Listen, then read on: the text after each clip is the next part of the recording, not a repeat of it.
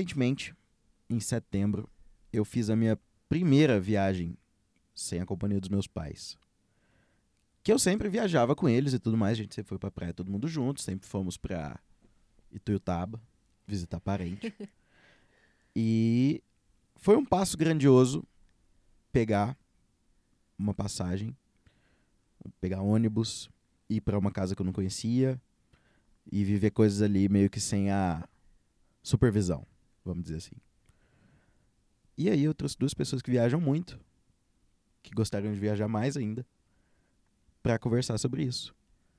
Obrigado por ter topado, Henrique. Bem-vindo. Obrigado eu, tamo aí, tamo junto. Vamos lá. Falar de viagem é gastar tempo aqui sem dó. Uhum. Gabriela Alvarenga. E aí, Oi, joia? jóia e você? Tô bem demais. Quase adulto ou já adulto? Ah, eu já, nossa, cada dia menos quase adulto. Cada dia mais Essa adulto. definição, menos quase É, adulto. menos quase. É isso aí. Gostei dessa escala, vou usar. Vai ter que menos trocar. quase velha. Vai ter que trocar o nome do podcast daqui a pouco. Isso. Não, já vou pro quase 12. Daqui eu não vou passar pelo adulto, não. Vai Já sim. vai um, aparecendo umas dor nas costas, tá Não, ligado? calma que demora, vai. Nossa, É, eu morro bom. de medo de ficar velho. Uh -uh. Relaxa.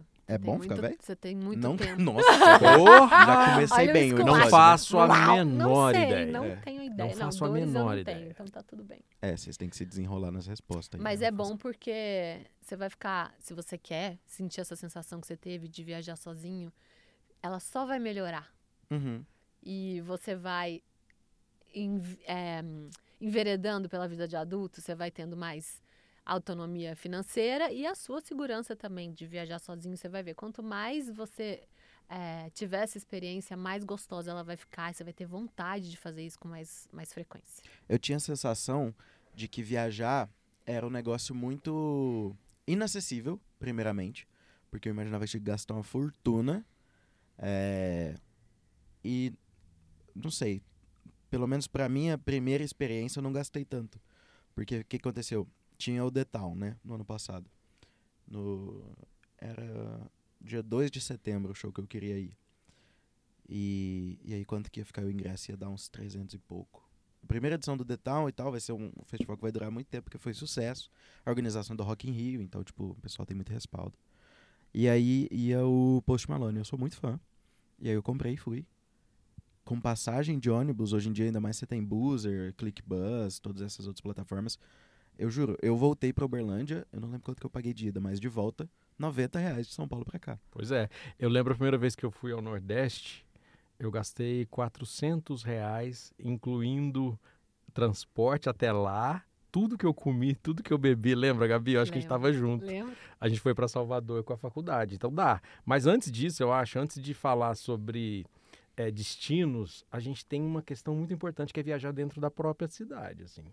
Eh, eu, eu, eu vou muito a São Paulo, trabalho muito, muito a São Paulo e muito a Brasília. Uhum. E sempre tem aquela questão: chega, resolve, faz a reunião, resolve tudo que tem que resolver, chega no hotel exausto, dorme, acorda, pega o avião, o carro e vem embora. Uhum. E de uns anos para cá, eu passei a ter como meta: se eu vou para algum lugar, eu preciso conhecer algo do lugar. Uhum. E Brasília mesmo, é uma cidade que eu vou desde muito moleque, assim, eu não tinha esse hábito. Eu- Teve um ano que eu estava em Brasília duas vezes por mês. E quando eu virei essa chave, eu descobri que do lado do meu principal cliente lá, tinha um monumento do o museu do, não é o museu do índio, um monumento dos povos indígenas que fica no plano piloto, que é uma obra do Niemeyer impressionante, que eu tava na porta, eu passava na porta todo dia. Todo dia, nunca Então tinha ter o olhar assim. de viagem. Uberlândia é uma cidade que eu tô de- com um monte de check para resolver. Tem a cachoeira do Mandaguari aqui do lado, que a Delícia. Gabi vai toda É, é hora. bom. Minha cachoeira, aquela é minha. Você Aham. pode Da ir própria. Gabriela. É, é. Tem um monte de coisa. Por exemplo, a, a Cachoeira do Sucupira eu fui conhecer pela primeira vez há pouco tempo. Eu moro em Uberlândia desde 2000, dos anos 2000, 2001, e eu nunca tinha ido. Nossa. Então, assim, tem que ter esse olhar. Se você quer ter o olhar de viagem, você, você não precisa ir pro outro lado do mundo. Você pode começar de onde você tá, sabe? Uhum. É, isso inclusive te ajuda a ir criando essa sensação de, de confiança e de segurança que você precisa ter para alçar voos mais longos e mais distantes. É, você estava falando que foi a primeira vez que você viajou sem seus pais. Quando eu era criança, eu tive essa oportunidade porque eu era federada de ginástica rítmica. Pensa só, eu era uma pequena atleta. Uhum. Então, com sete anos, eu já estava viajando sem os meus pais, mas com um responsável. Claro. Só que eu entendo. Senão ah, é óbvio, polícia, né, você bota a menina no Conselho ônibus e vai tutelar. É, conselho não. tutelar. Não vai estar dando. Mas é muito diferente quando você chega na- nesse ponto que você tá. Que você é responsável, você escolheu aquela É, viagem. Você é a pessoa responsável. Isso é um. É muito legal. E, e gira assim, uma chave muito forte. quanto mais você fizer isso, mais você vai achar gostoso tá por si, tá por sua conta, fazer suas escolhas. E aí você vai perceber, você viu que não é tão caro assim, Uhum. você vai se surpreender que pode ser ainda mais econômico viajar, inclusive para fora do país. Mas isso que o Henrique falou sobre a curios- curiosidade de olhar para o seu lugar é um treino muito legal. Porque o que faz uma viagem valer a pena são essas coisas que talvez você passaria batido se você não tivesse a informação antes de ir. Uhum. Ou se você não tivesse um olhar curioso para olhar e falar: o que, que é isso aqui? Que prédio esquisito diferente.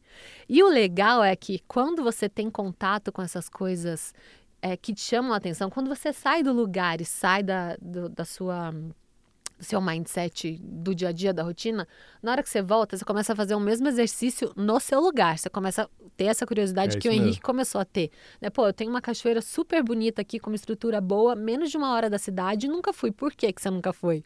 Porque você acha que ela vai ficar sempre ali. Uhum. Quando você está viajando, você sabe que você tem um tempo que você vai ficar ali, vai, vai acabar a viagem uma hora, ela não vai durar para sempre. Então, Uhum. você fica mais alerta. E eu acho que essa é a grande.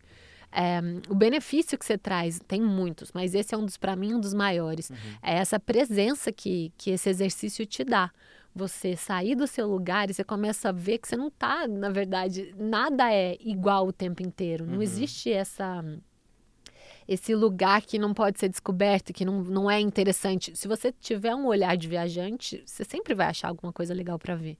Uhum. Sempre é tem isso. uma história, sempre tem gente interessante. A gente tem esse hábito de achar que o, o outro é muito mais interessante do que o nosso, né? O, o dos outros, assim, quando a gente vai viajar pra É, fora. Tipo aquela coisa da grama do vizinho. É, e você tem, assim, ai, como os alemães, viram, nossa, olha, as crianças e tal. Eu lembro a primeira vez que eu fui para Portugal, eu fui sozinho, desci do avião, assim, entrei num, num tram que levava do aeroporto da cidade do Porto até a cidade, né? Uhum.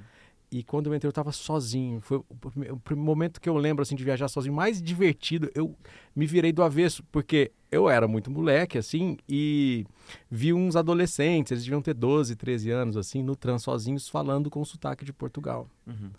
Isso me consumiu de uma crise de riso. eu viajava de mochilão e esses meninos conversavam um com o outro e o sotaque do norte de Portugal ainda é mais forte ainda, é o típico daquele bem difícil de entender. Eu abraçava a minha mochila, eu quase gritava e eu tava sozinho. E foi assim um momento que eu acho que eu não lembro de ter rido tanto com alguém junto, sabe? Eu passei mal. Ah, não sei se sou, sou, sou xenofóbico, eu acho que não, acho é mais inocência Eu acho que é mesmo, mais né? co- É, contraste. É, Eu morria de rir. Era uma coisa meio Ari Toledo ao vivo, sabe? que eles provavelmente, se ouvissem você falar, iam rir da mesma maneira, né? Era muito bom. É. Mas é esse contraste também. Você riu essas... em brasileiro, né? É, riu em ninguém, eles não ouviram, eles, Eles não, não tinham. viram. não Eu, tinham- abra... eu tinha um mochilão grande, assim, desse tipo, viajar de mochileiro. Ela era alta, assim, eu abraçava ela e gritava. E essa época era uma época que no Brasil não tinha muito smartphone ainda. Eu morava fora e aí não tinha essa conectividade que a gente tem, sei lá, de 2010 pra cá. Uhum. Era um momento em que as conexões eram mais difíceis. E eu lembro que eu tinha um Skype phone que as pessoas podiam entrar no Skype no Brasil e me ligar, mas as pessoas não estavam o tempo inteiro ligadas, então não tinha com quem conversar. Se fosse hoje em dia, eu ia começar um áudio de WhatsApp e ia estar interagindo com um monte de gente, mas não, era bem isolado. Mas isso é interessante também, esse, esse- essa solidão que não é solidão, né? Que o Você- povo chama de solitude. né? Solitude, É. isso. É uma, é uma solidão gostosa. É, nas minhas viagens sozinhas, nesse ano passado eu fiz duas. Uma foi deliberadamente queria ir sozinha, a outra foi sem querer. Mas essa, coisa de. São dois contrastes que eu vejo no, no meu processo.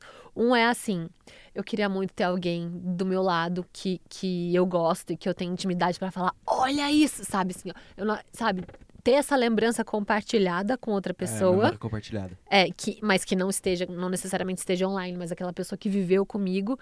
Mas ao mesmo tempo, é, me ouvir, né? E, e viver aquele momento com atenção para o momento mais do que para outra pessoa. Não ter que se preocupar com o outro. Não ter que se preocupar Desculpem com o outro. se eu estou sendo pouco solidário ou sei lá o quê. Egoísta. É, o, o egoísmo na viagem é muito bom, que você faz o que você quer. Eu sou muito fã de museu. Eu entro em museu, é, me deixa. Uhum. Eu fico ali horas. Eu mas quando eu tô sou. viajando, normalmente eu viajo com meu marido. E eu sei que ele não tem muita paciência. Então eu Uhum. sei que deu uma hora que eu tô dentro do museu, que eu ficaria mais duas ou Ele três. já ele já achando- tá querendo me matar, e aí não é o mesmo esquema. E quando eu viajo sozinho e entro, esse ano eu tenho uma viagem sozinho. É meio trabalho, meio turismo. E eu já sei os museus que eu vou e que eu vou perder uma tarde lá. Pra onde? Pra, eu vou para uma feira de arquitetura e Milão. design em Milão. Ah, é o sonho é. do arquiteto, é essa É. feira. Essa feira tá marcada desde o ano da pandemia. Eu combinei com os amigos de ir e compramos e tá cancelada, cancelada e agora sai. É. Cara, E aí, como é trabalho, ele não vai ter férias. Ele não vai porque eu vou estar, mo- a maior parte do tempo eu vou estar trabalhando, vou estar com- em feira. Enfim. Sabe outra coisa que Ah, mas é também. melhor trabalhar em Milão do que em Uberlândia. Ah, é. varia um pouco de cenário, né? É. Sabe É. outra coisa que, enquanto você estava falando, eu pensei? É, tem essa vantagem de você não precisar esperar pelo outro, não precisar administrar, tentar encontrar uma média entre que- o que você quer fazer, o que a outra pessoa quer fazer, quanto tempo você vai gastar em cada coisa. Mas também tem uma coisa que é: você é inteiramente responsável pelas suas escolhas, inclusive pelas ruins. Porque quando você está em conjunto, você está com seu namorado, está com, sei lá, seus amigos, sua família, se alguma coisa der errado, você pode pôr a culpa na outra pessoa. Não fui eu que não fui eu que fiz essa escolha. Ali é você com você. Se você escolheu entrar no metrô e descer na estação errada, se você estava muito empolgado para comprar um show e de repente você chegou lá era um lixo, a culpa é toda sua. Então isso te traz uma é, eu não sei o que, que é, mas é interessante esse, essa autorresponsabilidade que além de é, você perceber que você não precisa negociar quando você está sozinho, às vezes você precisa negociar com você, só que você realmente não tem quem pôr a culpa. E Isso é, é um processo muito legal. Você viveu isso na É, sua no- viagem? na- quando eu fui, né? Foi dia 2 de setembro, primeiro dia de Detão. Dia 3 de setembro é meu aniversário. E eu tava assim. Tava ótimo, eu tava na energia lá em cima e tudo mais. E eu acho que o Detão foi dia 2, 3 e mais uns outros três. Então foi cinco dias de festival. Choveu só no dia que eu fui. Típico. Só no dia que eu fui e aquela coisa assim do céu limpo, limpo, limpo. De repente, De repente, acabou o mundo em São Paulo e eu tava tomando água na cabeça. É, deu, deu tudo certo. Comprei capa de chuva, aquelas capas de chuva de show mesmo, que é 20 reais e não vale 5. Que no Mercado Livre custa dois reais. Eu comprei um pacote e agora sempre levo. aí vai revender para os seus próximos É. festivais, você já sabe onde compra. Nossa, é, é isso. E, e eu estava pensando o tempo todo, nossa, eu paguei pra pegar esse resfriado que eu vou ficar, sabe, nos próximos dias. Mas tá bom, tá ligado? Eu É, você tem tão- história, tem É, história, Então, tem história. exatamente, vamos viver. Exato. Tem e, história. e eu sou muito implicado, assim, com essas coisas. Tipo, eu não gostava muito de viajar quando eu era menor e com a minha família, porque o meu pai e a minha irmã, eles têm um espírito diferente meu e da minha mãe. A gente gosta muito de conforto. E aí eles gostam de, tipo assim, pagar Aventura. o mínimo e tentar render o máximo, sabe? É, então a gente já ficou em cada hotel, em cada... Hotel não, Hum. Eu né? tenho história. Cada pousada terrível, terrível. Você já ficou em hostel? Não. Você precisa ter essa experiência. Se você quer viajar muito, o hostel é o seu melhor amigo. É. Eu viajei por muitos anos só de hostel. No Brasil, inclusive. E é uma experiência bizarra, dividindo o quarto. Eu já tive muitas histórias. Eu lembro uma vez que, é assim, para dar um contexto. Eu, quando tinha 25 para 26 anos, resolvi que queria morar fora do Brasil. E eu já tinha um trabalho, já tinha me formado na primeira faculdade, já tinha um trabalho, tinha um salário ok, assim, que dava para juntar uma grana, a despesa era baixa. Vendi o carrinho que eu tinha e vazei. Pedi demissão e fui embora. Uhum. E aí, quando eu mudei para esse outro país, foi para Irlanda, eu consegui um trabalho lá sem querer. Eu fui para lavar prato o que fosse. Sem querer, eu consegui um trabalho na área, sem querer querendo, assim, que Uhum. pagava muito legal. Uhum. E aí eu pegava todo esse dinheiro e falei, vou fazer o máximo de viagem que eu puder na Europa.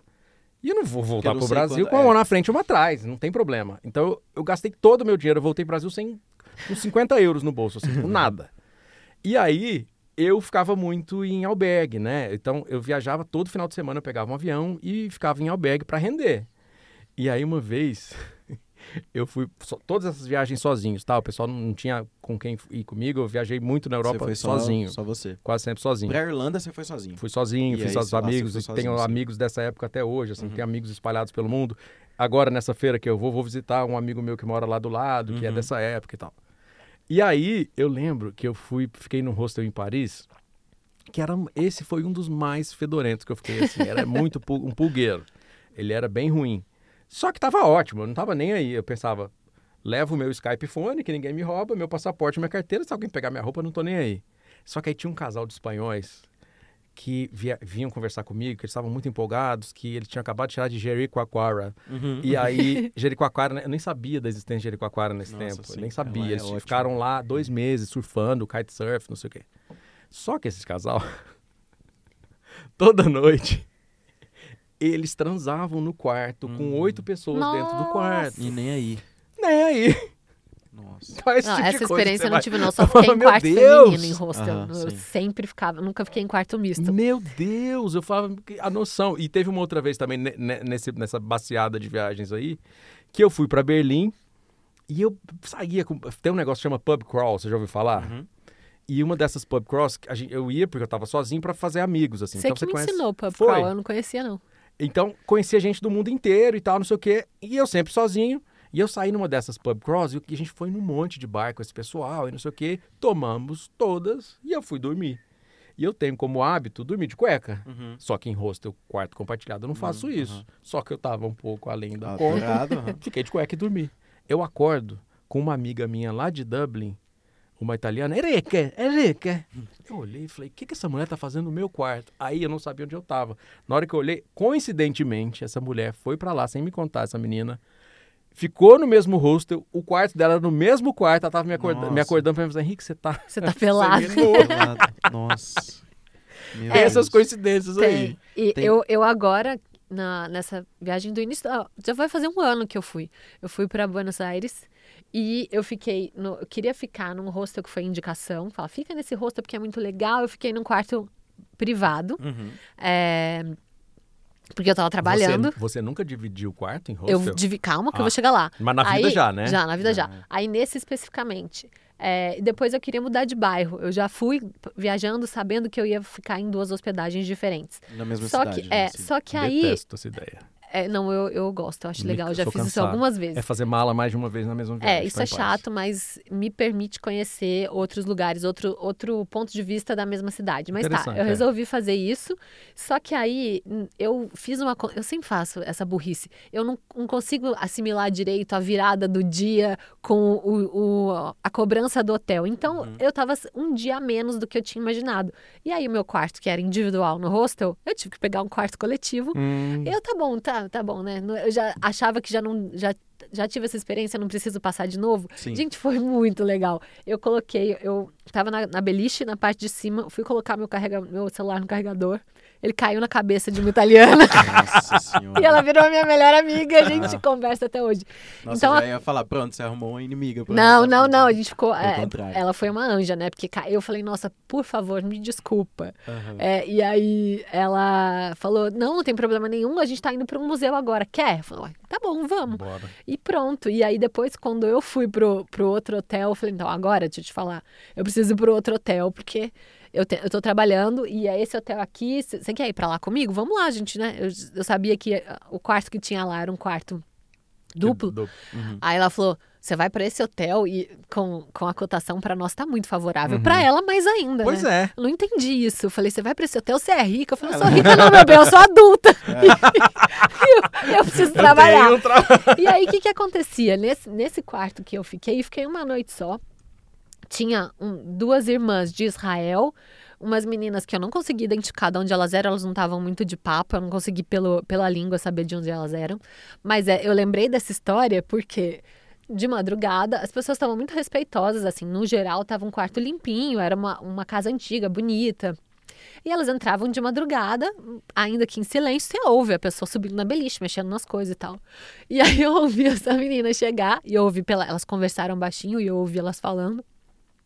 Na hora que eu acordei pra ir embora, a- as duas irmãs, a menina que tava na parte de cima da beliche, ela tava pelada. Não, não assim, dormindo, apagada, pelada. E eu vou falar uma coisa que. Ela tava com, com o joelho aqui. Eu falei, cara, vou fazer um papo ali com ela. Pra quem menina. não viu a Não, cena, a. Gabi colocou o joelho no Não, ombro. no ombro. Ela tava numa posição que eu falava, "Hum, que desprendimento. Então a gente vê também. Liberdade, né? Total. E a gente vê é, que muitas vezes a gente pensa que as pessoas de fora olham pra gente como, ah, brasileiro é tudo, uh, festa, e não sei o quê. Nada. E na verdade, É. quem é muito desprendido são os gringos. Principalmente quando essa menina era, era Mas de Israel. feminino também ajuda, né? Ajuda, porque tem. Mulher é um- mais tranquilo É, é mais tranquila. Só que, pô, pelada, pelada. Não tava de calcinha e sem, sem sutiã. Ela estava pelada, Ó, pelada. mas espera lá, vamos, vamos pontuar uma questão aqui, que a gente está contando os casos específicos de hostel. Uhum. Isso. Mas 97,8% das vezes foi sempre muito positivo, assim. Sim. Sempre um É, bom não, negócio, sabe? claro. Você Porque- tá num lugar que tem mais gente na mesma vibe que a sua. Que você- quer conhecer você- gente, quer fazer É amizade. tudo que- estrangeiro É, e e tudo. também tá curioso, quer conhecer a cidade. E hostel normalmente tem programação cultural ou, ou tem passeios que eles fazem. Aham. Então é, é um ambiente feito para essa integração. É muito legal. Então, se você quiser fazer uma viagem que você vai ficar só você e você, não vá para um hostel, vá para um hotel. Uhum. Se você quiser ter essa experiência, é quase como se fizesse vários intercâmbios, que você vai É. conhecendo gente de muitos lugares e quebrando muitas é, ideias pré-concebidas sobre outras pessoas, sobre Uhum. outras culturas, sobre o mundo. É Pode anotar muito na bom. sua, na sua E listinha. assim, e, e normalmente o hostel fica na melhor parte da cidade. É isso que eu ia perguntar. Eles porque ficam às nas vezes melhores você tem áreas. dificuldade pra transporte dentro da cidade que você tá. Sempre é no melhor lugar. Eu, por exemplo, hostel no Brasil só fiquei no Rio de Janeiro e era no Leblon. Nossa. Era no Leblon. E era genial o hostel. E você tá falando desse negócio de intercâmbio, uma vez eu fiquei num hostel em Lisboa, que eles tinham um jantar lá, que você. É, para quem para os hóspedes tinha uma cozinha parecia era uma daquelas casas antigas da Rua Augusta lá de Lisboa aqueles casarões tipo os de Ouro Preto assim é o Uhum, mesmo uhum. estilo né e aquelas janelonas e tal tinha uma cozinha muito grande e à noite ia um cara lá eles chamavam de chefe mas não era era um cara gente boa que fazia uma comida legal assim Sim. E cozinhava para quem quisesse. Então você pagava lá um dinheiro barato, um dinheiro pequeno e jantava um bacalhau com vinho, não sei o quê. Numa mesa gigante, e o cara explicando de onde vem o bacalhau, não sei o que, era uma experiência super legal assim. Ah, ele que não chefe, tem em hotel. É. É. Pelo menos em espírito, se ele não É, era de ele- técnica, se ele, ele tinha... cozinhou- é. Ele era um bom personagem. Se ele Exato. cozinhou, pagaram pela comida dele, e eu tô lembrando dela até hoje, ele razão, é É, verdade. deixou uma marca Ele era o chefe. era. É, então, então tem isso, assim. É, é uma coisa que você pode realmente botar na sua listinha de, de coisas pra fazer, porque te enriquece, te dá história pra contar. E hostel, uma coisa, Hum. hostel, é, tem muito hostel design, assim. Ah, tem. É muito legal. Eu já vi Não no é TikTok, convencional. às vezes aparece pra mim. E vai te Pode- perseguir cada e vez mais. ele você é o tipo de é, É, e é o tipo de hospedagem. Eu hoje em dia eu ficaria em hostel num quarto individual tranquilamente, Sim. Sem medo, porque assim, né, cara, chega uma hora que você não tá mais disposto a se acordar às três da manhã, que acontece. É isso Toda que eu- Por mais hora. educado isso que é as muito pessoas ruim, sejam. Não tem lugar mais confortável do que dormir em casa. Nunca, Não, e nunca não vai tem. ter. Mas pra quem tá disposto a, a viajar, também tem que estar disposto a abrir mão de si, né? Uhum. E de seus prazeres de, beleza, ficar em casa, tranquilão. É, mas eu acho que você pode considerar. Põe na balança. Tem gente que também. A gente, você tem que saber de você o quanto que você aguenta de perrengue. Sim. Mas se você se abrir um pouquinho, o que você leva, você não vai lembrar tanto que você dormiu mal Uhum. É, ou que não. Mas você vai lembrar de uma história interessante. Você vai lembrar que caiu o seu carregador na cabeça da menina e você ficou ficou amiga dela até hoje, É. sabe? Então, é, é se colocar em situações que te tiram da sua zona de conforto, que te permitem viver coisas que você não viveria. É, não, é sozinho. Como, como esse caso de viver, de viver sozinho, mas de viajar sozinho, é essa questão que você estava falando sobre a responsabilidade do viajar e tomar suas próprias decisões. Porque no caso, quando eu, como eu sempre viajei com minha família, eu não tomava as decisões. E não tomar as decisões, às vezes, significa que você vai dormir num lugar que provavelmente alguém morreu na noite anterior. né? Credo. ah, que é Entendeu? isso? É um lugar, assim, que é propício pra, assim, cena de cidade alerta. Uhum. Mas é só por um dia, porque assim, aí a gente tem um Airbnb alugado, mas só vai poder entrar no outro dia, sabe? É Uhum. coisa assim. Então, é, isso sempre me deixou muito pensativo de, nossa, será que eu gosto de viajar? Porque parece que eu tô é, só, não sei, A integrando ali deriva. com a né? família. A deriva é. não, a- sendo comandado por alguém. É, isso aí. Então, é. agora você tem condições, vá comandado por si, ou então seja quem comanda, sabe? É. Tá, Ah, eu vamos lá. adoro ser É, que comanda, também gosto de ser a tia da excursão. Nossa, uma vez eu fui com a família, eu tava na época que tava fazendo a construção da minha casa, então não tinha dinheiro para absolutamente nada de viagem, nada. Não... Ir para Belo Horizonte ia ser um problema. E aí um- o meu cunhado chegou na gente e falou assim: ah, a gente vai levar as crianças para Disney, vamos? Eu falei: olha, muito obrigado pelo convite, mas não vai dar. Ele, não, eu vou pagar tudo. Opa. A gente Eu quer falei: ué, cunhado. cunhado. Ah, é. Ah, mas a passagem. Não, a passagem eu tô com umas milhas aqui. Dá. Então a gente foi, meu cunhado pagando tudo. E aí ele falou assim: nossa, mas pra mim é tão difícil resolver. Eu falei: deixa comigo. Eu adoro. Aham. Eu acho genial. Eu, Programar, ele, ele- a minha cunhada achou a casa no condomínio lá em Orlando. Eu aluguei o carro, aluguei. Era o meu sonho de vida, era alugar aqueles carros americanos, que Sim. tem muitos lugares, aquela van, sabe? Sim. Eu era a tia Eliane da Disney. Eu fui, pô, gente, vambora, tá na hora. Apertava o botão, pui as crianças dentro do carro. Foi, O eu Fast quero. Pass é super- tal É, hora, fila eu era a tia. Eliane É. da viagem, tia Eliana, né, que chamava aquela. E aí o meu sonho é fazer isso de novo agora com a Malu, com o meu irmão e tal. Com seus sobrinhos, né? É, Situa a que as pessoas não sabem quem é a Sim. Malu. Ah, sim, sim, minha sobrinha Pictica. Ela ficando maiorzinha, a gente deve fazer isso de novo. É legal. Muito pra ela reclamar depois num podcast que ela não podia ter as escolhas Isso dela, é, sabe, é, Gabriela? quando ela ficar maiorzinha Mas ela que e tal. lute. Eu Quando vou ela Como é vocês fazendo- planejam as viagens de vocês? Tipo assim, vocês têm planos de locais que vocês não têm, tipo assim, data pra ir, nem dinheiro, nem nada? Sonho de viagem, né? Eu tenho uma bucket list que é imensa. Alguns deles eu já realizei. Outros eu, eu tenho uma coisa também que que eu tento não repetir os meus preferidos Sim. é, para poder ter um repertório maior de viagem. É, e tem muita gente que diz também, sem, sem querer te interromper, já te interrompendo. Pode interromper. É, não volte no mesmo lugar que você já foi, porque vai ser um lugar diferente, assim. Não, você não vai voltar porque você é diferente também. A- É, a- entendeu o que eu tô querendo não é- dizer? Esse conselho eu não dou, não. Volte É. sim. Pode voltar. É. Pode voltar que você tem. Você. Quando você vai numa segunda viagem, pelo menos assim que eu penso, tá? Uhum. Eu acho que não existe viagem clichê, existe viajante clichê. Você pode ir para um destino que todo mundo supostamente, ah, você não precisa, sei lá, ir para a Ilha de Socotra para você ser um viajante. Uh, você vai para o destino que você quer ir. Se seu sonho é para Paris, ah, que sonho clichê. Foda-se. Vai, é. Vai. foda-se. Uhum. E se você tiver um pouquinho daquela aquela coisa que a gente falou de curiosidade, você vai descobrir coisas incríveis que a pessoa que só vai ali tirar uma foto na torre não sabe. Você vai descobrir sobre a própria torre. Então, uma primeira viagem para um destino desses, ou para um destino que você tem muita vontade de ir, Uhum. ela vai ser para você ticar as coisas que não vou nem chamar de clichê, vou chamar de icônicas. As coisas que são sim, faz aquele lugar ser o que ele é. Que tá no imaginário coletivo, né? Que Sim. você tem Ticou. aquela imagem, você quer conferir se é aquilo que você sempre imaginou. Nas, É, nas outras vezes que das você telas, vai, né? isso, nas outras vezes que você vai, você vai ter a chance de já vi, tenho a minha lembrança, já, já tá ticado no, na minha listinha de coisas a fazer, Uhum. e você começa a descobrir surpresas. Você vai ter é, o que você planejou fazer, mas você vai estar um pouco mais aberto às coisas que você nem imaginava que aparecem no seu caminho. É, eu tenho a sensação de que tem coisas que são muito melhores de se fazer nesses locais, só que ninguém nunca. Não é, sei lá, instagramável, não é um lugar que você vai. É, não é reconhecido mundialmente por causa daquilo. É, entende? por isso que você tem que se ser curioso e se deixar levar. Você vai É. descobrindo, vai deixando as coisas aparecerem na sua frente. Elas vão aparecer, você eu pode quero ter responder a pergunta que você fez antes. Como é que eu organizo minha vida de viagem? É Uhum. por notificação de oferta de passagem. Ah, tá. De Juro por Deus, que é milha. Milha, eu sou um milheiro, acumulo milha, compro um pão de queijo de dois reais, eu pago no, No crédito também. É, mas não façam isso se vocês não têm controle financeiro. Eu já tenho, assim, eu sou super organizado com isso. Mas é notificação de, posto, de oportunidade. Eu tenho desejo de ir para lugar, sei lá, para Mianmar. Eu, eu tenho muita vontade de conhecer aquele parque dos mil e um templos e tal. Mas se não apitar aqui, tem muito lugar ainda para ir e eu vou na oferta, entendeu? Uhum. E sempre rola. É. Sempre rola.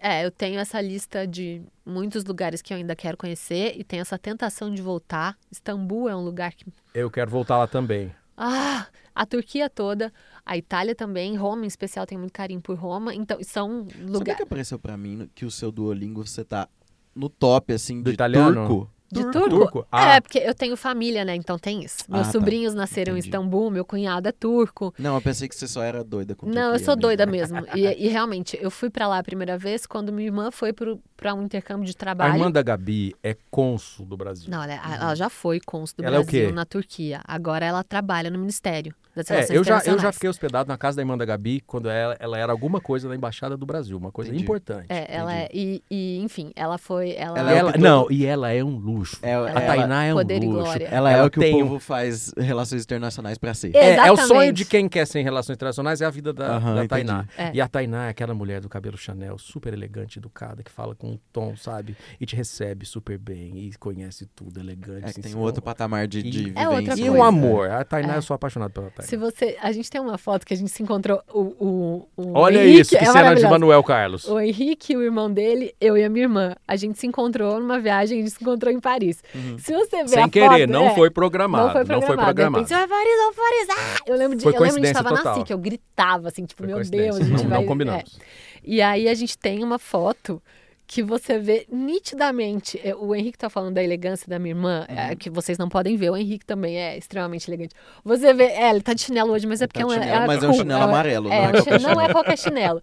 Mas você vê, eu vou mostrar essa foto pra você, você vai entender. Você vê, assim, a gente tirou a foto, o Gustavo, que é o irmão do Henrique, falou assim: claramente quem são os irmãos pobres e os irmãos ricos. a Tainá parecia uma. Parecia que tinha feito um, um figurino de, de Eu filme. gosto de chamar tava ela de assim, Flecha de Lima, que é aquela brasileira amiga da princesa Diana. Capaz que você não conhece, era esposa de um, de um embaixador. Ela é, ela é desse, desse tipo. Enfim, ela foi pra lá é, para fazer um intercâmbio de trabalho, mandaram um jovem diplomata turco pro Brasil e depois ela, ela, foi pra lá. pro, pra lá, pra Ankara, que é a capital, e se Istambul apaixonou. Não é a capital do... Não, Istambul é Eu igual Rio de achei- Janeiro. Eu sempre achei que era Ankara. Eu falo Ankara, né? Mas não sei. Mas Às vezes eu tô falando o É. sotaque do meu cunhado, por exemplo. Então tá meio certo, né? Vamos combinar? Enfim, É. eu tive essa oportunidade de conhecer a Turquia muito, num, num viés muito insider. Uhum. E é eu me bom. apaixonei loucamente. E eu tinha é, ideias muito preconce... preconcebidas, não, não sei, né? estereotipadas. Sim. Uhum. É, e quando minha irmã estava trabalhando lá, e ela falou, vem passar o Natal comigo. Eu falei, gente, eu vou passar o Natal na Turquia. E eu não, Não sabia... tem, né? O que eu sa... Não, não- tem. Tem Mas uma tentativa. Tem, mas, Mas tem, tem uma luz, tentativa de ag- é, receber turistas nas cidades mais turísticas. Eles falam, ah, as pessoas. Então, tinha um urso no hotel que a gente ficou, o urso estava com um gorrinho de Papai Uhum. Noel. Mas, não tem nada de Natal. cristão, né? Não, não. Sim. Tem muita é. decoração de Natal, muita luz em shopping. Mas lá, não tem, não é uma celebração pra eles. Mas eu, eu lembro de perguntar pra ela assim: eu posso usar esmalte vermelho? Ela, o que, que é isso? O que, que você tá. E ela não tem muita paciência, não. Ela é fina, mas ela não dá muita trela. É, ela E já... eu tava lá trabalhando. Então, e eu procurava as coisas na internet, e eu via muitas dicas sobre a Turquia, sobre Istambul, muito no sentido de visite a Mesquita Azul, visite a Santa Sofia, faça isso, vá na Capadócia do que, do que. Mas eu não sabia muito bem como me comportar, principalmente sendo mulher. Uhum. Isso E eu, eu- queria te perguntar, Pode- sabia? sobre viajar Depo- sozinha é, sendo mulher. Sendo mulher, eu Vamos quero te abrir ouvir. essa- É, esse, esse tópico. É uma coisa que a gente não faz ideia, viu? É, Do vocês não fazem a é- mínima ideia.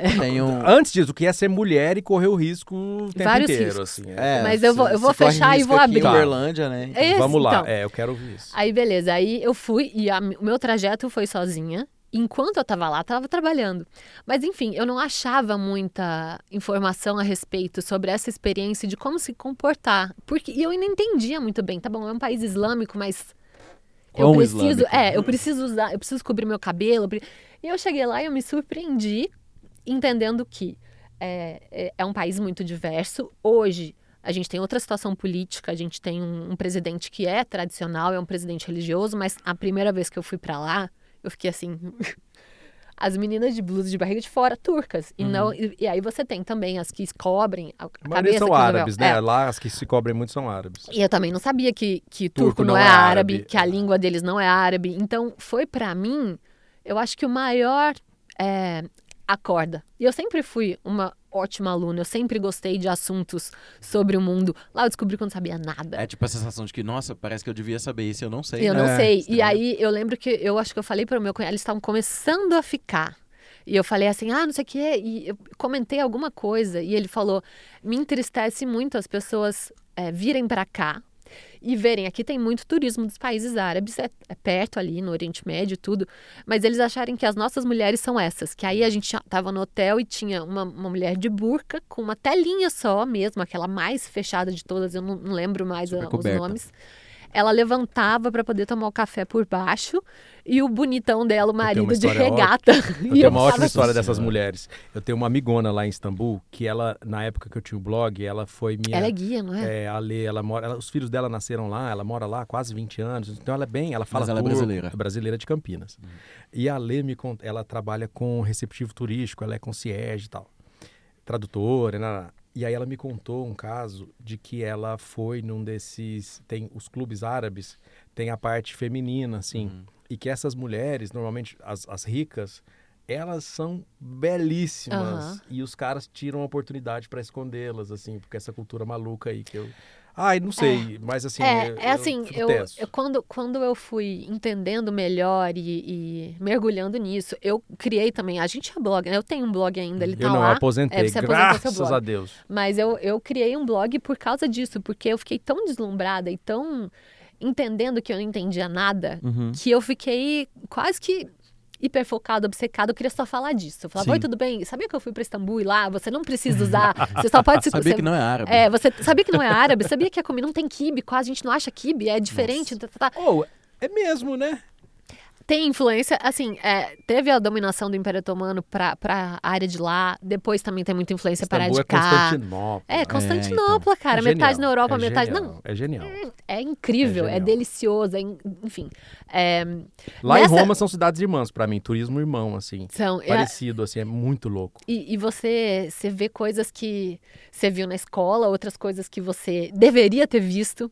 Você fala, é possível que a gente não estude isso aqui, isso aqui é muito incrível. Então, para quem gosta de história e de arquitetura e de coisas grandiosas e desses impactos e de aprender, é uma oportunidade incrível. Se você é meio tapado, você vai voltar lá provavelmente mais preconceituoso do que você foi, sabe? Ah, verdade. Mas uma coisa interessante sobre a questão de se cobrir é assim: é, as irmãs do meu cunhado não se cobrem, nunca se cobriram. Tem um. um- Só na mesquita, né? Só na mesquita. Na mesquita, sim, que aí Mas você tá num lugar cabelo religioso, é um cobre o cabelo lenço, e tem é que estar de joelho coberto e A tal. mesquita é o templo da É a igreja do, da- do Islã, né? Então tem que lavar É o o. templo. Quem vai Uhum, lá, sim. se você vai como turista, você não precisa, por exemplo, lavar seus pés, mas você tira o sapato, porque é Sim. carpete. E são lindos esses Assim, eu templos. posso falar isso sobre um milhão de Taj anos. Mahal é um... Não, Taj Taj Mahal é um Mahal é- grande túmulo. É, é um, Ah, tá.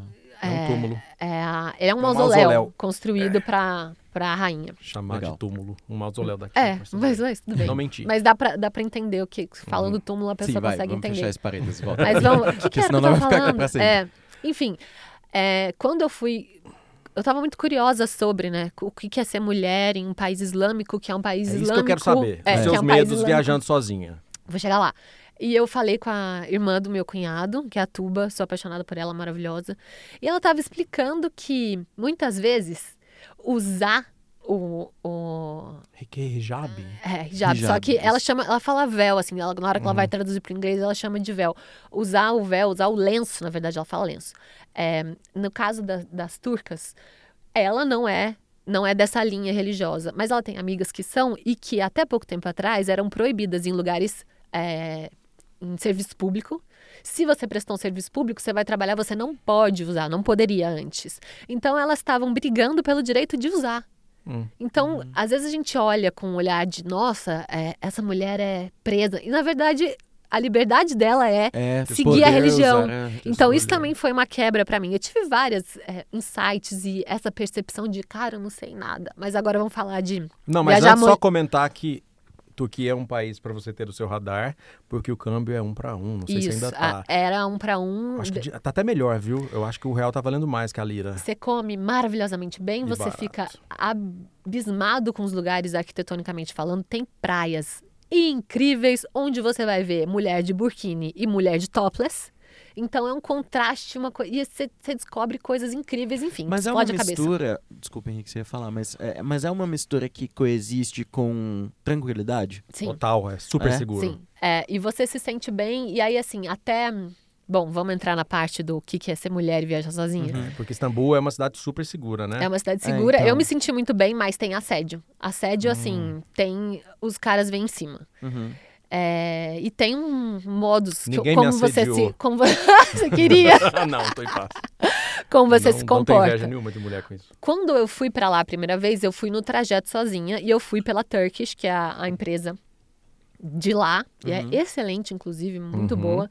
E eu fui do lado de uma menina que também estava indo para lá, e ela tinha família síria, e ela ia fazer um mochilão no Oriente Médio.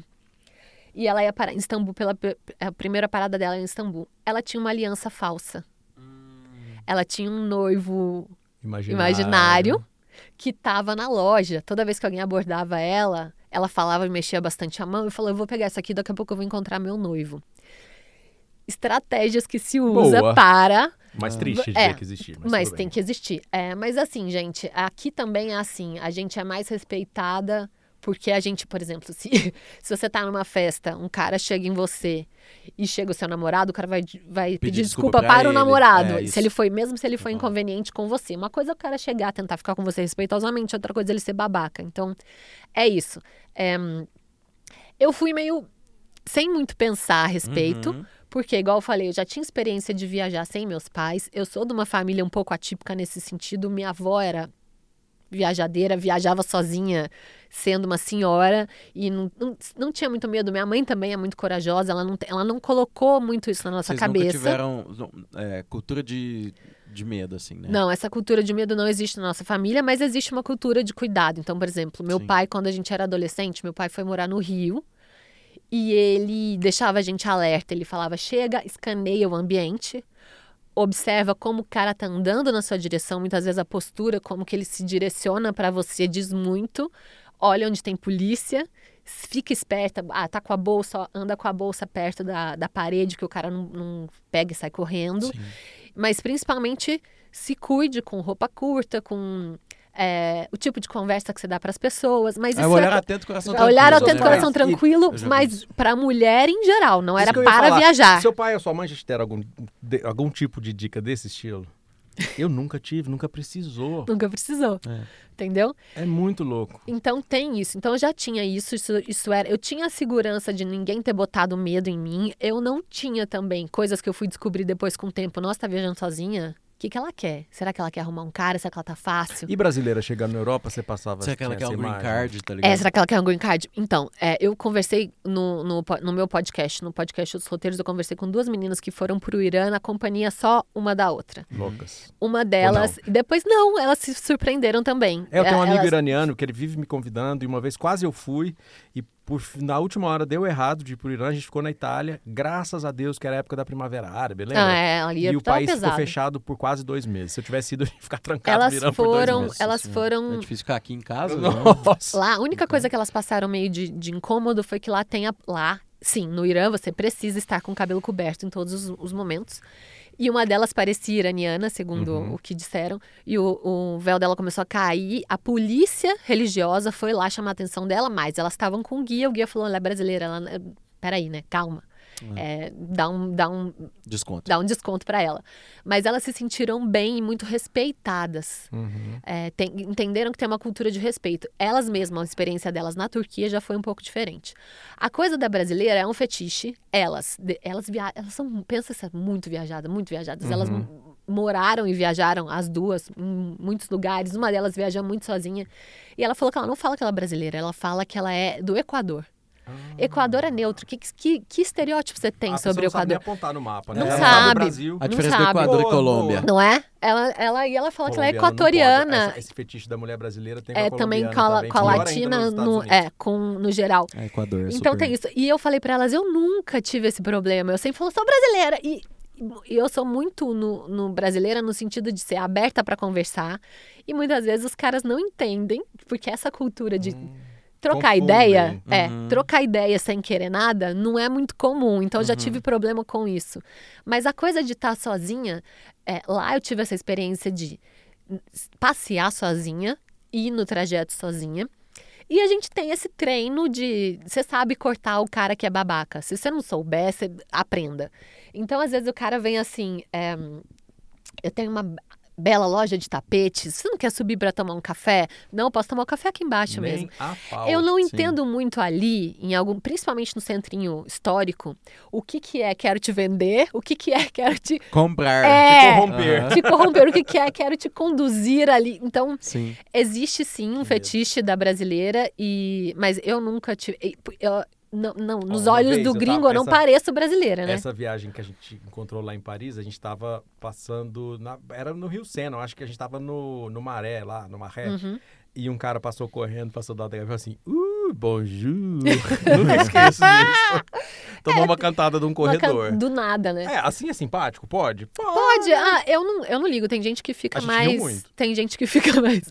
Tem gente que fica mais ofendida. Uhum. É, e eu acho que eu, eu comecei a ficar esperta e saber me proteger de coisas do tipo.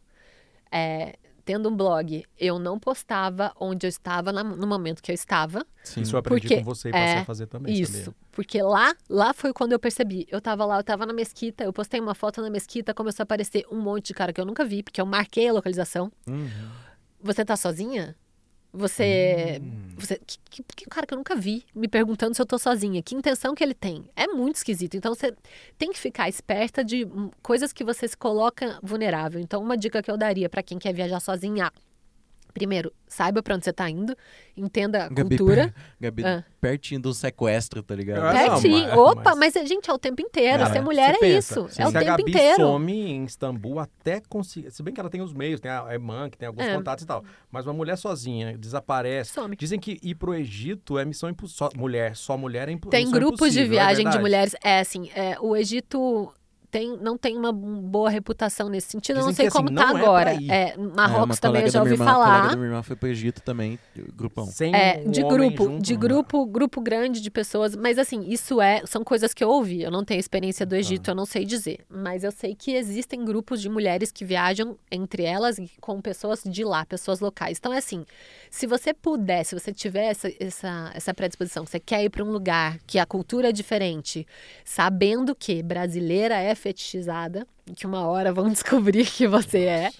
É, tente se proteger dessas maneiras. Tente, não diga que você está sozinha, inventa um noivo imaginário, Uhum. saiba onde você tá, não fique sem conexão de internet, avisa as pessoas para onde você tá. Seus Então tá bom, é, eu vou, né? eu tô, eu tô, hoje meu programa é esse. Hoje é meu, eu vou fazer um passeio de barco nesse lugar para sua mãe, você manda. Sim. Eu vou estar nesse lugar, eu vou estar aqui, aqui, aqui.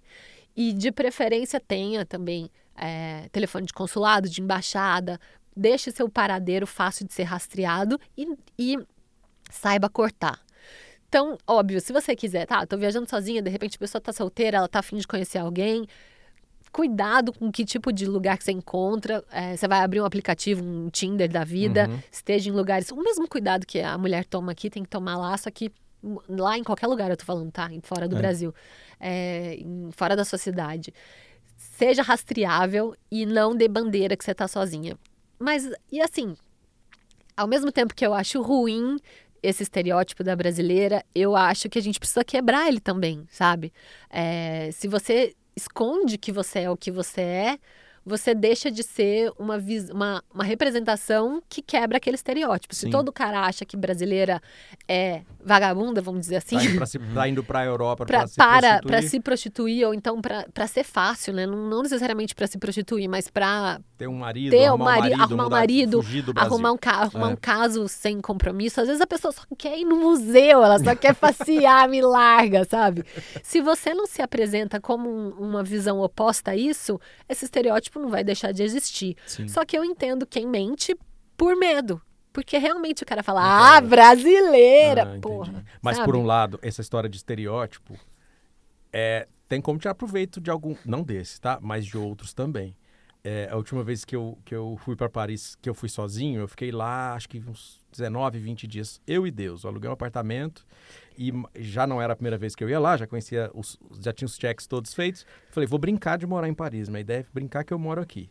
Então eu me matriculei numa academia, só duas semanas inteiras. Olha que legal. Me matriculei numa academia. Só eu era começou a falar francês. Não, não, não falava. mas assim, eu me matriculei numa academia, tinha é, é, uma rotinazinha ali, que eu acordava de manhã, tomava... aí tinha padaria perto do meu apartamento.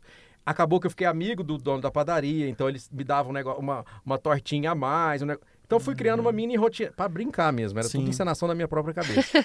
Só que foi legal, porque os meus amigos daqui sabiam que eu estava sozinho lá, e ficava, ah, eu tenho um amigo que mora aí, você precisa conhecer ele, ele é super gente boa. E eu fui conhecendo um monte de gente, amigo de gente daqui. Tanto que um desses meus amigos que eu fiz lá, a gente deu tão certo que a gente é tipo a- a- a- amigo de outras vidas. Assim. Ele estava aqui em. Uberlândia há pouco, a semana passada. A gente jantou, ele já voltou. Mas o que eu queria te contar é que a ideia do estereótipo é boa. Porque a maioria eram franceses, tá? Foi Sim. só um amigo é, Brasileiro. brasileiro que eu conheci. Eles, ah, como é que chamava o cara? Enfim, não lembro, amigo da Marcela. E ele, ah, brasiliano, não sei o que, eu amo o Brasil. tal. Eu quero te receber bem aqui em Paris, pra você ter uma imagem boa. Vou fazer um, um jantar pra você na minha casa. Olha aí. Eu falei, uai, aceita, obrigado, Marcela, ele vai me matar? Não, ele é ótimo, trabalha comigo, gente boa. Eu falei, então tá bom. Porque senão eu não vou, filho. E era uma época daquela aquela loucura da, da política brasileira que a gente viveu. Então, a gente, tudo meio que assustava. A pessoa tá muito verde e amarela, falava, nossa, vai ter discussão política aqui, vai, Uhum. nossa. Então, tinha que... Eu nunca me meti nisso para não ter, sabe, não perder amigo nem nada, Uhum. certo? Então, tinha um, um- Eu sempre tive isso, assim, tá, ou tá muito de uma cor de um, de um partido ou de outro, eu falei, "Hum, vai ter olho." intenção aqui, eu não Sei. quero, eu quero Nossa, passar batido saco. neutro. É. E Só que aí esse cara, ah, j'étais en Brasília, não sei o que, ele falava um inglês assim bom. E aí ele falou, vou fazer um jantar pra, minha, ca- pra você na minha casa. E a casa dele, o bairro dele, é um bairro classe média em Paris que a gente não vai. Que ele é fora lá do centro, Aham. daqueles arrondissements, chama... é, Bom, não vou lembrar. Aí- É um lugar que você não iria não, se você é o não tivesse... não sei o quê. Não é nem Aham. de metrô, você É, pega um pequeno trem não vai, seis aham. minutos. Bois, Residencial. Bois, tava em Boiserie na minha cabeça. Mas você, como parisiense ocasional, você teve essa chance e É, aí lá. eu fui parar lá. E aí eu cheguei lá no apartamento dele, esses prédios antigos, que eles fazem um retrofit por dentro. e tal, não sei o quê. Na hora que ele abriu a porta, O quê? a intenção era ótima, eu sei. Mas estava tocando alguma música de samba brasileira antiga. assim. Ele estava vestido João de seleção brasileira. pé a cabeça. Nossa, meu Deus. Fez um jantar. Temático. Pegou uma cerveja, uma brama. Eu falei, não. Ah, eu queria conhecer Paris e não... Feijoada. Tadinho, mas assim, ele foi muito querido, mas foi muito. E eu, eu tomei um susto. ele- Eu acho que ele até pensou. Na hora que ele abriu de, de seleção brasileira, eu tomei até um susto. Ele falou: Não, não sei o quê, e me desculpa, eu tenho pouca brama, eu só achei duas. não sei o quê. Eu falei: Não, amigo, tá quente, né? Porque eles não sabem gelar cerveja. É, Não sim. Eu sabe. falei, meu Deus, só falta ele ter feito uma feijoada. Mas não, ele fez outra coisa lá. Que bom. Mas é muito bom, porque aí, é.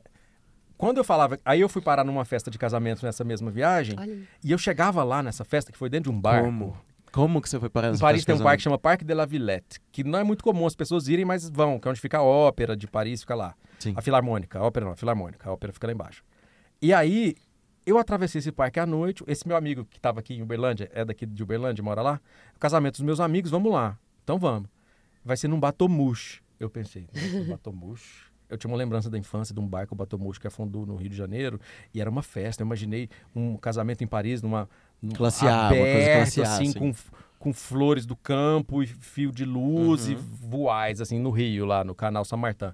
É Na hora que eu Paris. É, eu saí pra comprar roupa, eu não tinha roupa, eu não fui programado pra ir, eu tinha roupa de academia. Aí cheguei lá, era o- o- um navio cargueiro que transporta grãos, menor, né, porque é de rio, que você entrava, você entrava dentro da parte que eram as cargas, era tipo um inferninho, era um casamento meio inferno. Gente, E nessa festa, brasiliano, meu filho, era o povo que queria me conhecer e não sei o quê, e foi uma Nossa, insanidade essa festa. virou- Nunca eu iria. Nunca iria. E foi muito legal, conheci gente do mundo inteiro lá dentro e falava que era, era impre- e tinha alguns brasileiros lá. Falei, gente, mas a- a- os franceses são loucos. com-" É, aqui é assim. Se você é Disputou a atenção com a noiva, Henrique. Eles no caso eram dois noivos, mas tudo bem. com o no- os noivos, né? Ah, os no- não disputei porque os noivos estavam vestidos de astronauta. Meu Deus aí do é complicado. coisa É. Não, é uma- É. muito doido, assim. Eles casaram dentro no, no, no navio cargueiro, no barco cargueiro. Eles entraram um com o outro vestidos de astronauta, mas não era uma, uma fantasia de carnaval, o negócio parecia da NASA mesmo, assim, abriu o capacete. Não. Foi surreal esse, esse É dia. que doido, porque essa é uma preocupação que não existiu pra você. E não é que eu não sinta, tá? Quando eu é, falo que eu sou brasileira, eu sinto também uma receptividade. Eu sinto que a gente tem uma boa imagem internacional.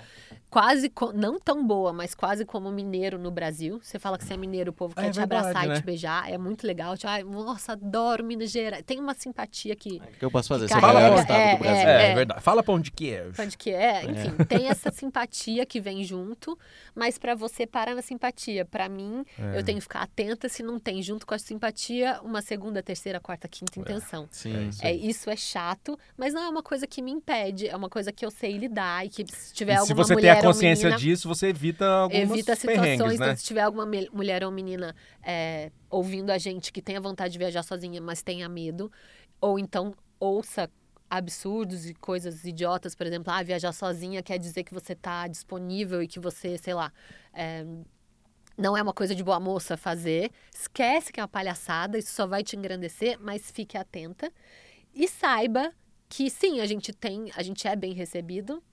É, precisa ficar atento, mas Uhum. normalmente a experiência é boa. E às vezes quando a gente tá sozinho e, e, ou, e tá com uma estrutura, por exemplo, fui para Atacama no final do ano, final do ano, outubro. Eu te do achei uma passado. louca, sabia? Você me achou louca Achei de bem louca. É, não era onde uma é o viagem- Atacama? No, No Chile, Chile, no é um norte do deserto. Chile. Não vou lá, não. Não é uma viagem que eu tinha planejado. Aquela altitude. É, Nem não, com mas- promoção, Oiguinho, Ah, eu não. vou. Mas Essa pode aqui, ir. 200 reais eu não vou, tô em Pode paz. ir, pode ir.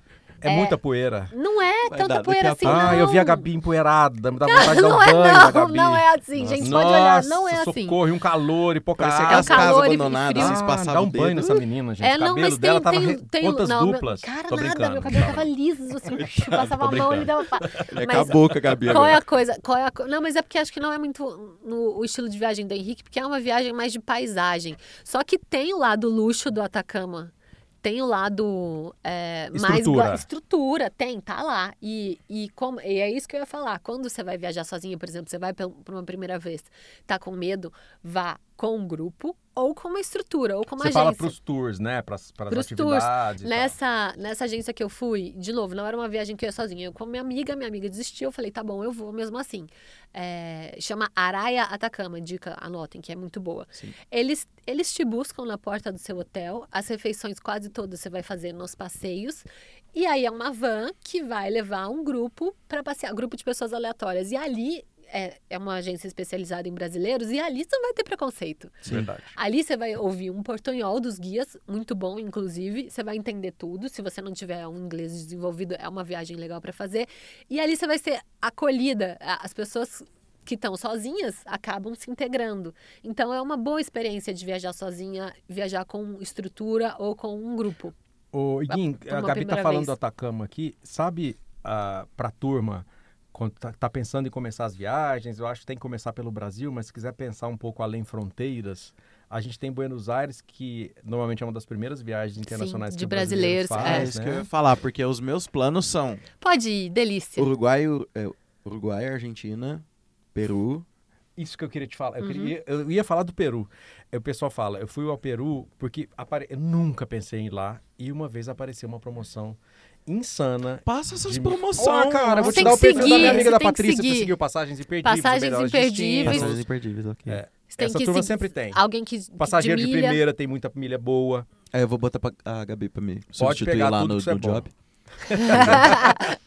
E aí apareceu 6 mil milhas o trecho pra ir pra, pra Lima.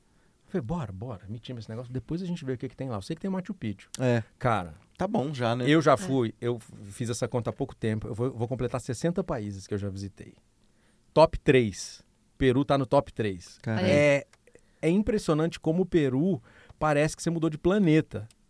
E O o Peru, Atacama é assim você também. pega o carro, sei lá, se você dirigir, acho que três horas você chega no Brasil, lá no norte do Sim, Brasil. sim. É muito perto do Brasil e ao mesmo tempo é tão Uma coisa que a diferente. gente não tem noção que o nosso país é muito continental, né? Imenso. Tipo, eu tenho uma prima que ela mora em Madrid.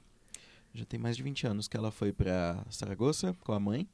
E, e aí agora ela trabalha na. Gerente da, da Zara lá em Madrid Uhum. e tal. Ela trabalha com moda e coisa assim. E é uma coisa de louco, assim, o quanto perto é tudo. É. Tudo. É.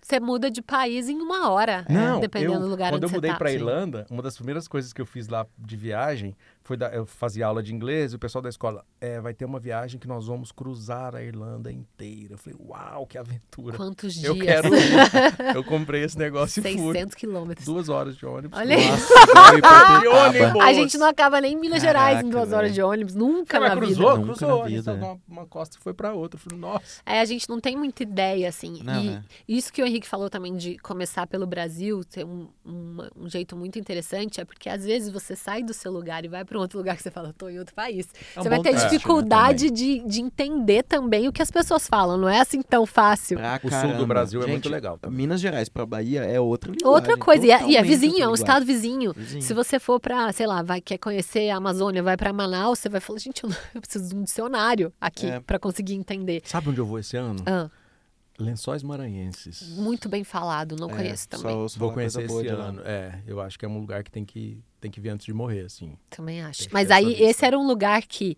Eu acho estranho você achar o Atacama esquisito, sendo que você vai pra Lençóis, ah, não é mas tão. lá eu já sei que tem. Eu eu tô descolando uma praia genial. Ah, tá. que vai entendi. ter Ele bebida e fazer sol. Mas- você, mas-. E aí eu pego Mas um é Não, é, e aí exatamente, o foco Vai é um o cara no hotel, busca a gente, vai lá, olha, talvez entra numa poça daquela e vai embora. E vai embora, então. Ah, mas é entendi. isso. Com É. aquelas, é, Ele, não- ele tá Turismo achando que eu fiz. natural é muito difícil. com aquele quadriciclo lá que é todo aberto, sabe? É, Não, não. mas turismo de, de, de beleza natural, você tem que ir, você tem que entender que você gosta ou não. É, É, eu e gosto. aqui no eu Brasil você muito. tem todas as oportunidades. Tem, Sabe um lugar todo do tipo Brasil de também turismo. que parece que você saiu pra outro planeta? Bonito. Acertou. Sabia. É isso. É outro que tava eu fui de nisso. promoção, a- apitou lá assim. Essa foi impressionante também. 700 reais. Isso deve ter uns Pacote. 7, 8 anos. 700 reais Aí. avião e hotel, Fernando. Cara, não. Caralho. Comprei. Corre. É. Aí, só que ele deixava a gente em Campo Grande, tinha a que terminar data, de amanhã carro. cedo. Tem que... Vambora! É. E é bonito, é assim. Só eu recomendo, se você, querido ouvinte, está pensando em ir para Bonito, não coloca no YouTube é, flutuação em Bonito, porque ele só vai mostrar casos de sucuri dentro do rio. e, é péssimo. Ótimo, é. E elas são bem gigantes, mas eu não vi nenhuma, assim.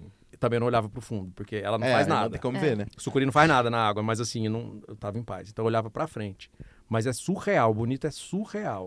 Noronha também. Você sente que você tá em. Essa é viagem bem de milionário, hein, Gabi? Essa é. É, Essa não, isso é- não. Mas não qual é a coisa esse- de Noronha? Também não, caixa, você, não. não, você não precisa achar que você vai gastar milhões de reais. Não é, um, É, porque não a é Gabi é uma amiga viagem. do Bruno Galhaço. Ela fica hospedada de graça. Mentira, quem dera. Não é uma viagem barata, mas ela ficou menos cara do que eu imaginava. Sim. É, E, e assim, dá pra você. Também tem hostel em Noronha. Dá pra ir. Tem. O que, que é o caro de Noronha? Não é um lugar que é caro porque é o, é o, é o destino de férias dos globais. É caro porque ela fica 500 quilômetros da costa. Tudo que chega lá chega de navio. Cara, é como então, vamos fazer um paralelo. É como se é, o Recife. A gente sai do Recife, né? Sai do. Recife, Recife fosse Uberlândia e Noronha é Vai de Juiz de, quê? Fora. Vai de quê pra Fernando de Noronha? vai de avião. Avião. É, é, Demora, tipo, mais de hora, não é? De voo? é, eu não lembro não, mas Eu acho acho, que é uma hora e é, meia eu acho que é uma hora e meia de voo por aí.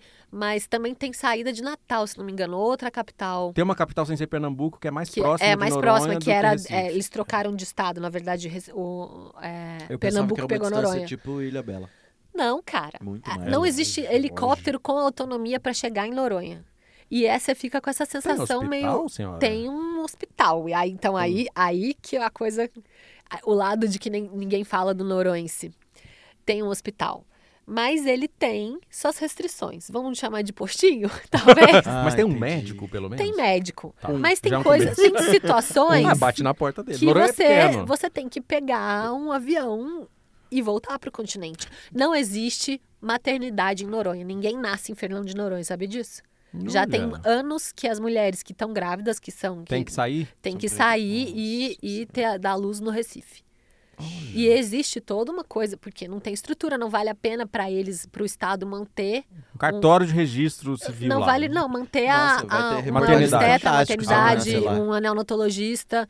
É. É. E aí, não, é, é- e é uma história também, se você for curioso. Se você não for, se quiser ir para curtir, é excelente. Tem festa todos os dias, cada dia tem festa num lugar. Se você, é, se você, sei lá, você vai encontrar as mesmas pessoas sempre, elas vão revezar nos mesmos lugares. É um muito gostoso, é maravilhoso. que tem É, não é também, A vai. Gabi, gente, não sai. Ó, Gabi, e, e lá é meio. É, é aquela caraíva dos anos 90? Não Ou é, não? Já é mais não. urbaninha? Não é urbaninha, não. Jericoacoara é, é mas... muito... Não Dizem que tá acabando. né? rural, né? Mas dizem que tá acabando isso aí. Não. Eu nunca fui, não. Eu, eu quando eu fui, eu fui lá é areia. fui lá uma vez só e a gente encontrou legal. amigos que, que vão já tinham ido algumas Hum. vezes e tinham ido 10 anos. Eles falaram assim, 10 anos atrás isso aqui é irreconhecível, tinha muito mais cara de vilinha. Entendi. Mas eu ainda acho cara de vilinha, não tem tanta, estru- tanta estrutura. é, tem umas coisas meio, por exemplo, tem alguns lugares que você, se você observar, você vai ver um pouco de entulho. O lixo é uma questão. Uhum. Onde você joga lixo na ilha? Você tem que mandar o lixo de navio para o continente. Gente, é, é muito complexo, mas é lindo de doer. É um negócio que você fala, meu Deus, isso aqui é- não é possível, isso é Eu filtro, eu, não sempre tô vendo pensei, esse toda mar, vez é que eu louco. arrisquei pensar em lá e fiz cotação de preço, de tudo, eu falava, É. gente, eu vou economizar 30% e vou pro Caribe. Então, tem isso. Eu acho que é um raciocínio que você tem que fazer. É, mas depende do seu objetivo. Se você tá- ah, eu fui porque uma das minhas amigas tinha. Ela queria muito ir pra Noronha. Talvez se não fosse ela, não iria. Uhum. Mas eu acredito assim: se tem um lugar que você quer ir, para de fazer comparação de preço, porque É, vai, verdade. ter, vai ter outros lugares que vão ser mais baratos. Mas se você ficar pensando assim, ah, mas com esse dinheiro É, eu quem vou. converte Ah, não se diverte. Você não vai, é. frases prontas, E- e- é. mas eu acho que é isso, assim, tem vontade de ir. Um lugar que eu tenho vontade de ir, que eu não conheço, eu tenho. Aí, eu- aí acho que é uma viagem bem Henrique Damião. Hum. Eu tenho vontade de ir pra Cataratas do Iguaçu pra ficar no Belmonte. Ah, eu tenho um amigo que faz casamentos lá, Meu uns Deus três por ano. É céu. surreal. Porque o parque, É, você o vai ao parque, é dentro. um parque fechado. Uhum. Então Antes você vê as cataratas, tipo, só você e mais cinco hóspedes. Tem o passeio da meia- da meia-noite, da meia-noite não, Mas da tem lua onça cheia. naquela floresta, tá? Ah, era aí, É, ó. não, dizem que lá você chega e fica, tipo, a 10 minutos de chegar, você já não consegue ouvir nada. Por causa da, Do barulho, é. Eu tenho vontade. É Eu tenho Belmont, vontade. lá, É, o Belmont. Belmont. É, que é, ele foi considerado o melhor da América Latina durante Isso daí é um muitos anos. eu tenho vontade também. Não- é muito a sua cara essa, essa Eu viagem.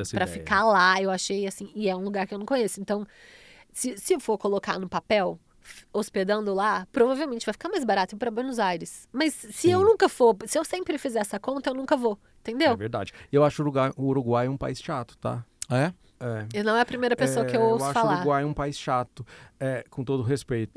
É, eu Acho que fui nenhum Uruguai Punta, pra eu fui duas vezes pro Uruguai. Uma vez eu fui pra Punta del Oeste, foi legal, porque eu fiquei num hotel bacana e tal, mas foi uma viagem Xoxa. parecido... Não, parecia que eu fui pra Porto Feliz, no interior de São Paulo. Fiquei num hotel lindo, com gramados e tal, alguma coisa ou outra. Agora, Montevidéu é muito chata. É. É uma Buenos Aires pela metade. Buenos Uhum. Aires tá um, é é legal porque a gente vai de barco, né? A gente É. cruza o Rio da Prata de, de barco, saindo de Uhum. Buenos Aires. Então, mas pode ser uma ideia. Se ele quer, Se é um combo, Não, sim. não, não, não Um tem, eu combo. não faço questão. vai Não, no mas combo, sabe mas uma- pode ir no Não, combo. mas sabe uma Colônia de Sacramento. Colônia de Aí, Sacramento. pros, pros dois. Você Bate e um volta. volta, cara. Lá no Porto Madeiro, você chega na, de frente pro Rio, do lado esquerdo tem o Buquebus, que é uma... Como se fosse uma, um portinho desses, desses, desses barcos rápidos. Quanto tempo dá de viagem? Acho que é duas horas de barco É até lá. rapidinho. Você, você acorda de manhã cedo, vai pra Colônia, que é a única cidade portuguesa de da Cisplatina, que Ela era Uruguai, que era Brasil, né? Tiradentes. É uma Sei. gracinha. Você passa o dia lá, o dia é uma delícia. Tem, tem vinho. Tipo ir ali pra vinha- Cruzeiro dos Peixotos. Isso. Vai É. e volta. É uma tiradentes. e você passa o dia e volta pra Buenos Aires. Agora, não perde seu dinheiro indo pra, pra Montevidéu. Só pra não. Montevidéu. Ah, não, não É, conheço alguém que gosta. Não, mas pra- quando eu coloco entre os dois, eu iria muito mais pra Argentina também. É, mas é. Ainda mais que eu gosto de futebol, então Ah, eu ia Buenos Aires é muito bom. todas essas É bom coisas. demais. Olha, Buenos Buenos Aires. Aires, eu, eu já fui muitas vezes pra Buenos Aires e vou mais, muitas é, mais. É feliz. Acho que ano passado é... eu fui, esse ano. Ano passado eu fui Ano de passado. novo. Você foi ano passado. Muito bom. Nossa, muito bom. E tem muita coisa surpreendente. E também, assim, você não se sente muito ET. Uhum. Você se sente confortável. Por isso que eu acho que é uma boa primeira viagem É, não de, tem nada disso de argentino maltratar. Tem Não é nada. mentira. É, não, trata que bem. É, eu tive um amigo que foi agora em novembro e ele também falou exatamente a mesma Mas coisa. eu acho que tem uma coisa que aí você levantou essa. Vamos falar também de eh, más impressões. Eh, dizem que francês, por exemplo, é muito mal educado, que É. argentino trata mal o brasileiro, mas pensa como que você se coloca, como que Uhum. você se porta, porque às vezes, e aí por isso que é legal também entender a cultura do lugar. Na França, qual que é o lema da Revolução Francesa que governa a mentalidade francesa? Igualdade, liberdade, fraternidade Liberdade, igualdade e fraternidade. Exato.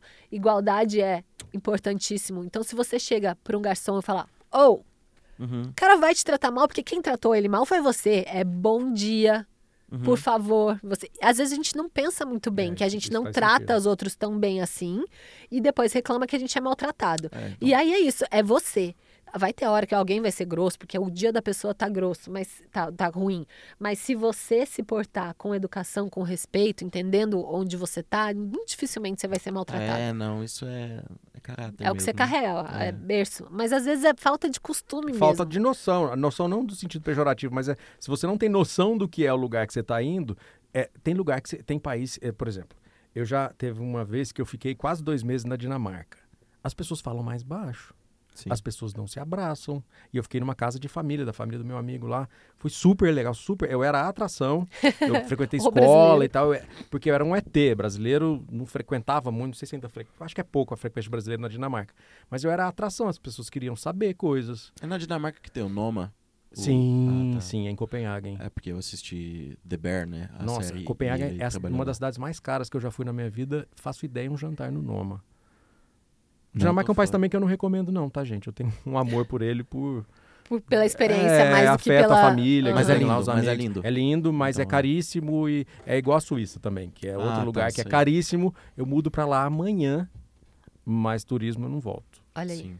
É lifestyle pra É, viver. não, viver lá deve ser a E melhor valeu a pena ficar os 20 dias lá em Paris? Você falou, nossa, eu vivo Valeu bem. muito a pena. Tipo assim, muito. mas você falaria, ah, consigo viver aqui agora Ah, pro resto.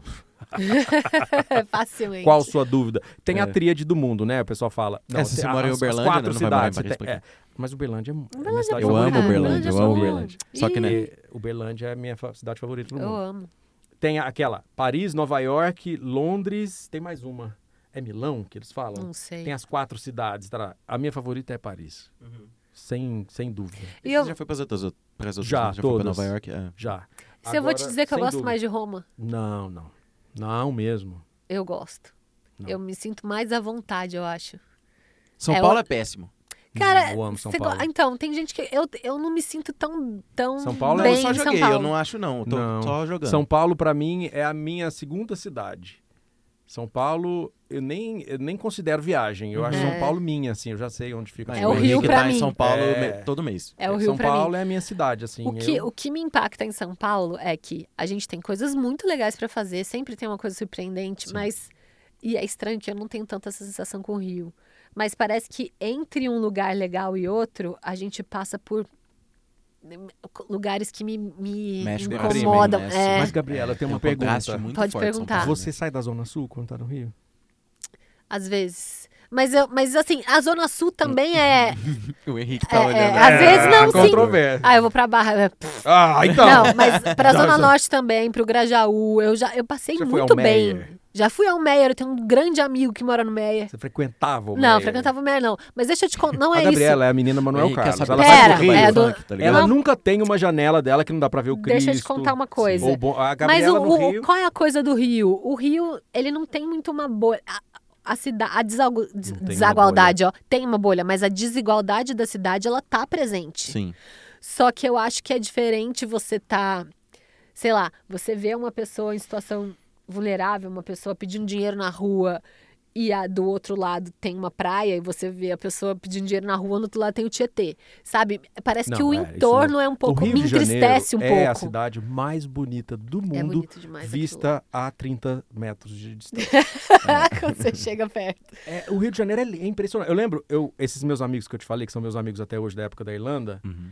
É, o mate. ele- o Mate, a Verônica e o Reza. É, são o italiano, a espanhola e o iraniano. A gente levou o O italiano iraniano é o passear que no Rio. trabalha é. na fábrica da McLaren? É, o iraniano É, é. ele já me contou isso, eu fiquei louco.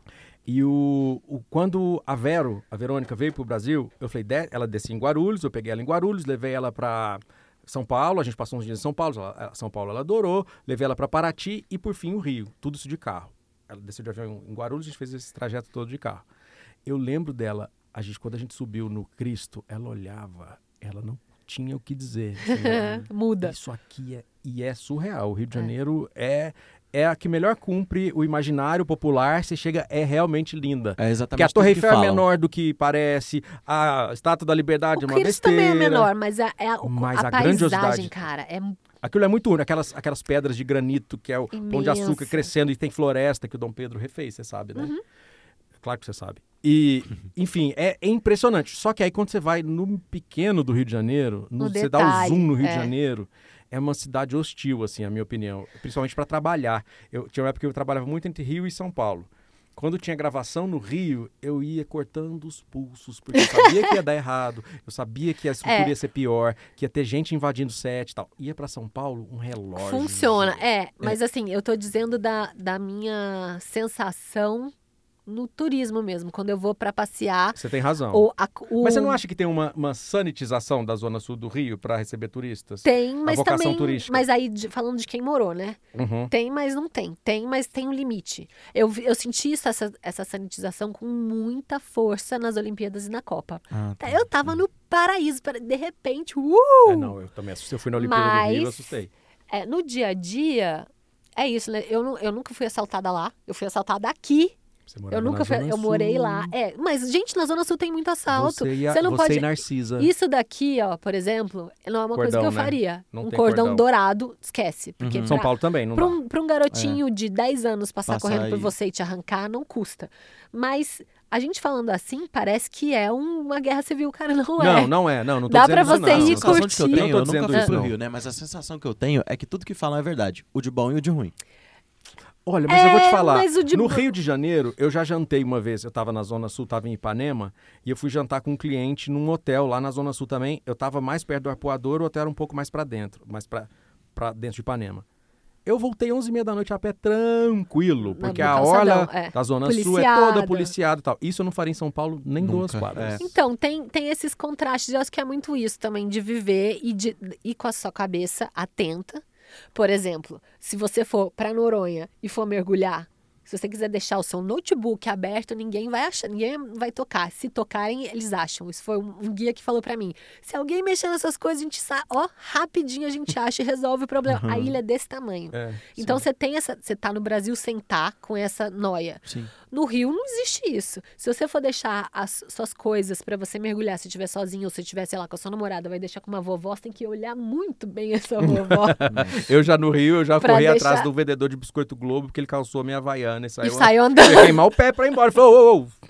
Tá Ele, louco? ah, confundi. Eu falei, não, tudo bem, tá então tudo é certo, assim, tá bem. você. Eu percebo Você que eu não consigo relaxar 100%. Do ladrão? Não. Eu não consigo relaxar 100%. É diferente de você ir pra uma praia, sei lá, pra Jericoacoara, Sim. que- a atração é a praia, tá tudo em função da praia. Relaxar, relaxar, não 100%, mas eu me divirto horrores. É muito bom. É uma energia boa de, de diversão e de informalidade. Pra você ter uma ideia, a prefeitura do Rio de Janeiro é conhecida como Piranhão. Eu fui descobrir que ela tava lá. Quando lá tem muito táxi, a cultura do táxi ainda é muito forte mesmo com Uber e às vezes é tanto táxi que não faz nem sentido você chamar um Uber se o táxi tá na sua cara. E o preço do táxi lá sempre foi Sempre diferente. foi diferente, mas É, mais assim, barato.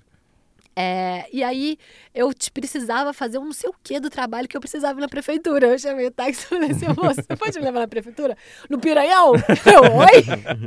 Uma cidade cuja prefeitura se chama Piranhão. Você, Mas não é a história tipo que era um, é, era um, é um prostíbulo? Era um prostíbulo. O Ah, lugar era um prostíbulo. Era um, era um... E aí Ficou o fizeram... piranhão.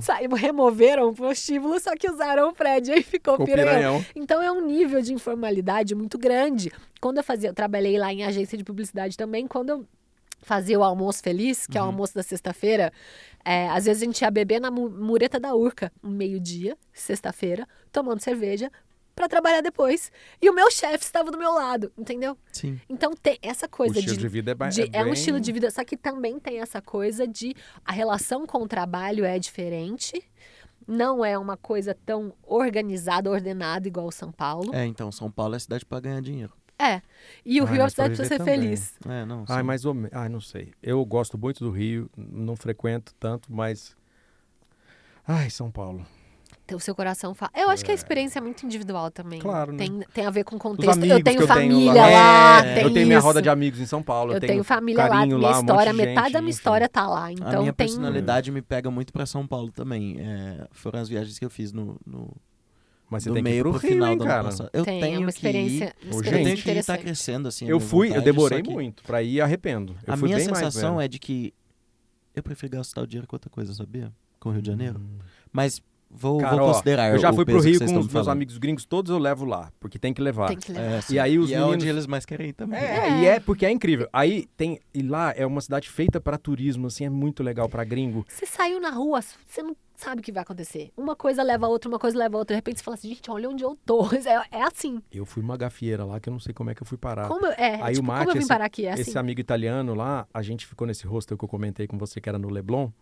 E o cara do hostel, ele chegava todo dia de manhã e falou assim: Ah, já conversei com fulano aqui da portaria, ele vai me levar para conhecer uma favela. Vamos fazer uma favela tour? Eu falei, eu não vou. Eu recomendo que você não vá. não- Primeiro que eu não acho legal essa coisa É de meio- ver a pobreza. Ah, não sei, essa Não, coisa de. Fetija- fetichização da É, É, eu não gosto. humano, é. Eu não vejo É um sentido. estranho, é um zoológico de gente, não é, É, bom. é, não- tipo aquela exposição de indígena em Paris, assim, é, no mas, Palais. mas também, às vezes Nossa, você pode usar, aí é olhar por outro lado é. também. Talvez a pessoa se surpreenda de entender que é um ecossistema. Se for na Rocinha, por exemplo, é você fica assim. o quê? Se for no Vidigal, Vidigal, cara, o Vidigal... Ah, mas se você eu moraria no Vidigal. Não, mas se você me convida pra. Vamos num, num barzinho que é na favela, é de boa de subir. A gente vai pro barzinho, curtir isso aqui. Agora ir lá, ver a casa. Ver das pessoas é não estranho. Não, isso é, isso é E é o que ele queria. educação, É, inclusive. entendi. E eles têm todo um fascínio. Eu acho que o- a favela no Brasil é uma coisa meio o Soweto lá da África do Sul. É. O povo tem esse fascínio. Eu lembro a Verônica, quando eu busquei ela em, em Guarulhos, entre Guarulhos e São Paulo, tem uma favela. Favela, favela, favela. Toda hora a favela queria ver a favela. Mas enfim, voltando pro Rio, o Mate conversava com esse cara da, da recepção. Ah, eu quero favela. favela." Aí, Damião, Henrique, vamos pra favela? Eu falei assim, eu não vou, não, não gosto, não vejo sentido, mas se você quiser ir, vai com Deus, mas eu não te garanto. Vai, vai em paz, que Deus te acompanhe. Aham. Pois o cara da, da, da recepção morava, não lembro qual favela, se era o Vidigal, não lembro. Eu sei que ele pegou meu amigo italiano umas nove da manhã, sumiu com esse meu amigo, meu, meu amigo não voltava. E o Mate estava sem chip no celular. Aham. Eu tinha só o Blackberry, como é que ficava chama no- aquele negócio que fazia esse barulhinho? Nextel. Ele do só menino ficava da no recepção. Aham. Nextel. E a- eu usava o Nextel da recepção do, do, do hostel. Hotel, do hostel. 10 da noite, meu amigo não voltava. Eu falei, puta, eu já tava pensando como é que eu vou contar para a mãe do menino. Que eu deixei morreu, ele, né? É. Aí o cara me atendeu no coisa e falou assim: Ó, o gringo agora é meu, não te devolvo. Eu falei, o quê? Ele riu, calma, nós estamos descendo. Ó. Meu amigo chegou. Muito feliz!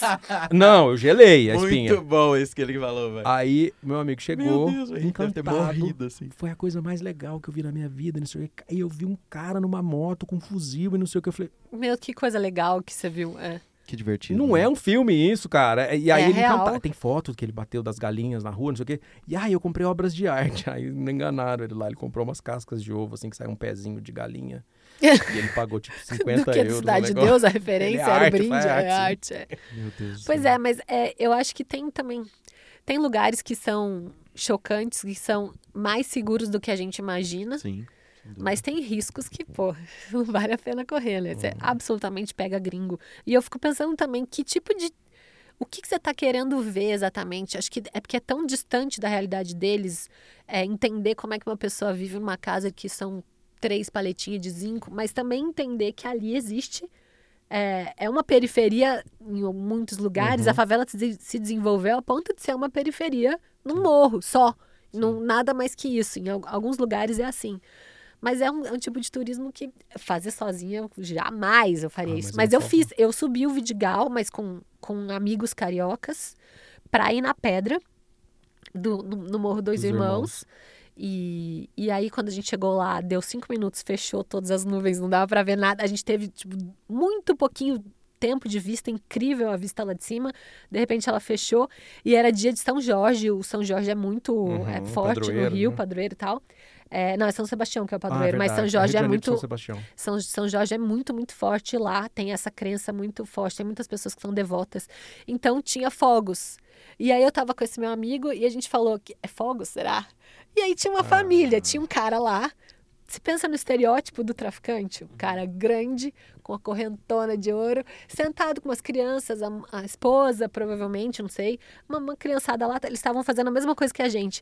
Aí o cara falou assim: pode ficar tranquilo, pode ficar tranquilo, tá apaziguado. eu olhei pra cara do menino e falei: Você ficou em paz, eu né? sentei na pedrinha, eu fiquei paradinho, tipo, meu Deus, o que que tá acontecendo?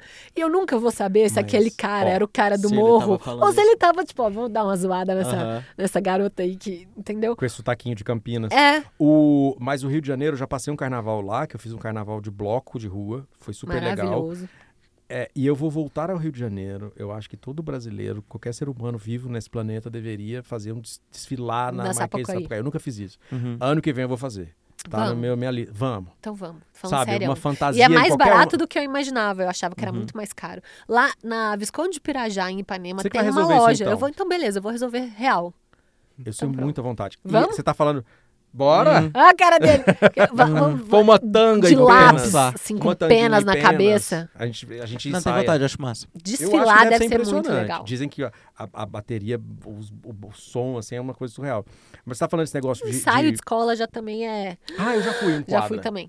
Eu gosto Muito de rodinha de samba. É quadra, é muito muito. legal. Não, roda de samba é uma É coisa. outra coisa, ensaio é. de escola de samba é o. Gafieira sim. é muito bom de ir no Rio também. Também. Pena que eu não sei te indicar. O que, que é eu tava- gafieira? Gafieira é um samba onde as pessoas vão para dançar. Ah, tá. É um samba mais tradicional. Mas pode ir só pra ver? Pode. Ah, tá. Então só Claro Você vê que é Eu barata. não vou o lugar dançar. normalmente são casas antigas super legais. Uhum. E o, as pessoas são locais e tem até, sabe, meta- banda com metais. É, É muito doido. bom. É muito Eu bom. levei dois amigos gringos que são amigos de, de um amigo nosso em comum, do Assis. Uhum. É, o Assis mora em Los Angeles e, e tinha dois amigos viajando lá Tá a bem demais o trabalho. Assis. É, tá maravilhoso. E aí ele falou: Eu tô com dois gringos aí que estão querendo sair quando eu morava lá. E tão meio com medo. Você pode ser babá deles? Posso. Você levou eles lá? Levei. E eles, eles eram o irmão e irmã. Uhum. Eles eram lindos. Pensa um povo bonito. Parecia assim, tipo, muito diferente. e Padrãozão, padrãozão Gringo. gringo. E bonitos e tal. Eles estavam deslumbrados com a Lapa, porque a gente podia beber na rua. E eu nunca tinha me Nossa, ligado é, que é beber na verdade. rua é uma coisa incrível É, na visão deles. Beber na E praia. na praia? É. Né, beber na praia, beber na rua. E aí a gente entrou na gafieira e eles acharam que tiraram milhões de fotos, não sei o quê, e viram as pessoas dançando samba, samba. Que horas fecha aqui? Como assim, que horas fecha? Não- como assim acaba, fecha? é Vai. rua, né? Como assim não fecha? Vai a hora que o dono quiser. Não tem um curfew, não tem um horário de Não fechado. tem. A menina abriu um sorriso, ela tava no paraíso. E a Lapa, é cara, a, triste, Ca- a Lapa é um, um lugar da noite no Rio, que é um lugar que você pensa assim, o gringo vai chegar aqui, ele vai achar sujo. E aí você vai ver uma patricinha do Leblon do lado de um cara, de um morador de rua, imundo, e é, é uma, uma miscelânea, uma coisa Lapa louca. É muito legal. Só que o, o gringo fica assim, é muito interessante. É, olhar eu o uma amiga- deslumbramento com as coisas, igual a gente fica deslumbrado com as coisas deles. Então é, é isso, né? Você vai pra sair do seu lugar e olhar outras formas de viver, aquilo te dá um acende uma coisa dentro de você. É muito legal ver isso na cara das outras pessoas também com o nosso lugar. Uhum. Eu tenho uma amiga que ela é alemã, mas o pai dela também se deu bem nas relações internacionais igual a sua irmã. Ele virou diplomata em vários países. China, hoje em dia ele mora em Cuba. Que legal. E ela nasceu em Singapura, mas morou muito tempo na Áustria, na Alemanha. E aí ela veio parar num. é, aqui, no, aqui em Uberlândia, na escola que eu estudava, tinha um programa de intercâmbio que sempre vinha muita gente. Então já veio indiano, já veio um cara do Zimbábue e ela. Que demais. E ela apaixonou no Aqui. Brasil, Aham. em Uberlândia. Mas ela tem, tipo, uma vivência, assim, ela tem uma vida em- no Rio de Janeiro também. Então ela vive lá um tempo, Que vive legal. aqui e vive em Cuba de vez em quando. Ela foi pra Cuba esses Esse negócio que eu dias. te falei da Dinamarca foi um colega intercambista. Ele ficou, virou meu irmão durante E um ano. ele, qual que é o melhor lugar do mundo pra ele? Tuiutaba. E ela é uma pessoa assim. ela ele ama mesma... Ituiutaba. Que isso, não. Aí Eu juro Aham. por Deus. Ele levou uns gringos. Uma vez chegou uma caravana de dinamarqueses em Tuiutaba. Trouxe Ninguém entendeu nada. pessoas. Entendeu? Olha como aqui é bom. levou, levou Olha ele que pra- legal, que lugar incrível. É perspectiva. Levou e ele pra é... comprar pão lá na Napoleão faz sol. É, foi isso. É isso. É... Mas, ó, por exemplo, o, eu fui pra Tailândia em, em algum ano aí, 2020, 2019, não sei. E eu não esqueço de Bangkok, que é um choque, uma das cidades que eu fiquei mais chocado. Eu tenho até medo de voltar lá, apesar que eu quero voltar. Mas é chocante, assim, porque ninguém fala é, português, aquela letra. Ninguém fala inglês, é, ninguém fala nada. Desculpa, é inglês. Eu ia Ah. falar. Ninguém fala inglês. a- o alfabeto você não consegue adivinhar o que está escrito. As pessoas têm medo de É tipo você. hieróglifo. É, é, é Uhum. surreal, assim. É outra letra. As pessoas assim. têm medo de você. São Ah, ótimos, queridos, mas eles têm medo, né? Mas tudo bem. Aí eu lembro que um, dia a gente acordou, tem o templo A, B e C, que eu não lembro o nome. Vamos lá, vamos. É impressionante, é exatamente impressionante como a gente espera. Só que de um templo para outro, a gente precisava pegar um Uber, um negócio e não tinha. Tinha táxi. E não tinha como falar. É, eu Nossa, falava pro táxi, vem cá. Aí eu mostrava no celular aqui, ele falava em- na, na língua deles, em tailand, tailandês, né, que eles falam. Aí eu falava, "Eng- eh, this place, this place. Aí ele, ah, e fugia. Todo mundo fugia. Aí eu falei assim, quer saber? Olha aqui, no Google tá falando 15 minutos. Vamos a pé? Vamos. Um calor, que lá é o mesmo, me- quase o mesmo meridiano de Manaus. Então, um calor Nossa úmido, assim. É- eu nunca senti tanto calor na minha vida inteira do, como lá. Aí é uma cidade com trânsito caótico, igual você sabe, cheio de tuk-tuk e tal. E a gente, só que a gente foi a pé. A gente saiu de um templo super lindo de ouro e não sei o quê, e todo super bem conservado, um patrimônio muito bem cuidado. E fomos andando. Pelo caminho, tinha um. é, Não é muito diferente do centro de São Paulo, assim, meio degradado, assim. Só que aí tem uns canais. E eu lembro, uma ponte curta, devia ter no máximo uns 9 metros, uma pontezinha assim, num canal bem estreito. Eu olhei para o lado, as casas, as construções ficavam. chegavam bem perto desse rio. Uhum. Quando eu olho lá no meio, tinha tipo um entulho de lixo. Tô te falando isso porque eu achei incrível. Assim, eu Uhum. assustei, mas eu achei incrível de ver. E tinha um lagarto. Lá em Bangkok tem uns lagartos do tamanho de jacarés do Pantanal. Eita, Nossa. Na tipo, cidade. de Komodo? É, ia Menor um é pouco. dragão de Komodo. Não, É. não chega. O Komodo pesa mais de 100 Komodo Jaguatirica, quilos. né? que É um jacaré. É. praia. Nossa, jaguatirica morreu de medo Não, jaguatirica é, é gato, você tá falando de Mas TU, esse, lagartão? Esse, laga- esse lagarto, ele come rato. Ele se alimenta de rato. Ele é grande, a boca dele abre como Pra um jacaré rato. médio, assim. Aham. E eu olhei aquilo, tava lá ele tomando sol gigantesco. Eu falei, olha isso! Aí fiz umas fotos desse lagarto e tal, não sei o quê. Fomos dando outro lagarto. A cidade é infestada de lagarto. Ai, você tava sem. E eu ficava olhando. Não, mas De eles não atacam a gente, não. Aí eu fui procurar na internet. Quem quiser ver isso, pode procurar no YouTube Ataque de Lagarto em, em loja de conveniência. Ah, legal, você foi ver. No YouTube, eles invadem as lojas e roubam E. Ruffles. É. Ah, tô ligado. E eles, eles são gigantes. Você vê eles subindo assim com o rabo, dá dois Ah, eu metros. já vi, eu já vi. Eu já vi. Tem, eu vi. E tô dizendo assim, agora refletindo sobre os meus É amigos um gringos querendo arrastão de favela, lagarto, tá ligado? É, é a mesma coisa, É né? um a mesma fetiche pra uma coisa diferente, que é ao Eu não fui tempo atrás, foi sem querer, eu queria ter É. de táxi. Que mas doido, eu achei gente. encantadora a pobreza. É muito louco. E, e às vezes nem precisa ser uma coisa que é chocante no sentido de pobreza. Eu lembro quando eu vi uma azeitona numa árvore. Ah, Falei, isso é gente, legal, né? uma azeitona, isso é É. uma azeitona. Em Roma tem muita oliveira tem pela muito. cidade. É, é. Na Turquia também tem. É, mas eu fui zombado quando eu morava na Irlanda. Minha amiga Verônica morava numa casa que tinha uma macieira. Uhum. Muito Um dia- estranho, né? Não, e aí nós estamos jantando, a gente casa tinha muito vidro, eu olhei, vermelhinho, eu falei, aquilo É é pé de maçã? quê? É pé de maçã. Eu, eu parei o jantar, o povo ficou me olhando, todo mundo gringo, eu saí, Aham. apanhei a maçã, mordi, tava meio azeda, ruim, eu encantado, porque eu desenhei pé de maçã minha infância É, inteira, nunca nunca viu visto. na vida. Aí eles começaram a viu, me né? zoar, eles falaram assim, "Nossa, que, que ridículo, sabe? Eu falei, peraí, você come banana? Sim, todo Então, dia. Você já, Já, viu viu uma uma árvore de banana? É, uma Não. bananeira. Eu falei, então, É. dia que você vê uma jabuticabeira, eu quero ver o que, que você vai Que falar, é tá isso, ligado? né? Ele nem sabe o que é jabuticaba, essa Ah, original exatamente. Blackberry. Mas é isso, esse- essa coisa que é óbvio pra gente não é óbvio pra ninguém mais, né? Show. Isso é, isso é a coisa de viajar. Tem uma coisa que eu fiquei com vontade de perguntar pra você. Você teve sua, sua primeira experiência de viajar sozinho. Você sentiu algum medo ou quando você pensa em viajar e fazer ter aventuras mais aventurosas, você tem alguma coisa que te fica na cabeça, alguma pequena noia, algum medinho? Eu tive uma sorte muito grande nessa última viagem que eu fiz. Eu fui pra. Eu sou doido com Fórmula 1, né? Eu tô fazendo tatuagem de Interlagos, né? No braço. Não sei se dá pra Ah, ver olha aí, Eu não dá pra ver um, visto, pe- reparado, peda- bem legal. pedacinho. É o traçado de Interlagos. Que eu sou muito fã e tal, eu sempre quis ir. E rolou o negócio de ir pro The Town. No me- Antes do meio do ano, acho que foi abril que eu comprei o ingresso. Passou um mês, um colega meu que mora lá eh, falou o seguinte: o... a corrida foi agendada pro dia 5 de novembro. É o dia do Enem. Aff. Eu vou. Tem ingresso aqui que era pra minha irmã, mas ela vai prestar. Você quer comprar? Meia? Aí eu falei, bora. Sim. Pra caralho. E aí eu fui, beleza, fui e tal, foi maravilhoso. Uma chuva que caiu em Interlagos na sexta-feira, que assim, De novo a chuva. coisa de maluco. Não, Coitado eu tava, eu é. tava assim, eu tinha ido pra Interlagos duas vezes. Você podia ir pro Vale do. Jequitinhonha resolver um pra levar a problema. chuva. É, então, e eu tomei assim a chuva terrível. Depois eu mostro pra vocês vídeos é, da chuva que teve em Interlagos, assim, eu, eu tava no final do classificatório de corrida, então, tipo, cancelou, os carros não podiam estar na pista. Emendou um é. lago com o outro, não era mais É. Interlagos, virou um lago só. Não, virou só Lagos. Aham. É, mas nos outros dias foi Nossa. sol, enfim, foi maravilhoso. mas enfim, o rolê era esse. E aí também, no meio do ano, no meio do ano foi aparecendo cada oportunidade, show do Kendrick Lamar aqui no Brasil. Muito E- gosto, Henrique. Não faço ideia. É, o Kendrick Lamar. E aí os meus amigos falaram, vamos. Falei, vamos. Só que eu mosquei, não, não vi direito o dia, eu tava chegando aqui no escritório e, e aí eles tinham comprado. E aí eu fui ver, correndo pra comprar e tal, pista. E aí não tinha mais pista, eu peguei cadeira inferior, mas peguei, pra- esperando ainda arrumar uma pista, enfim.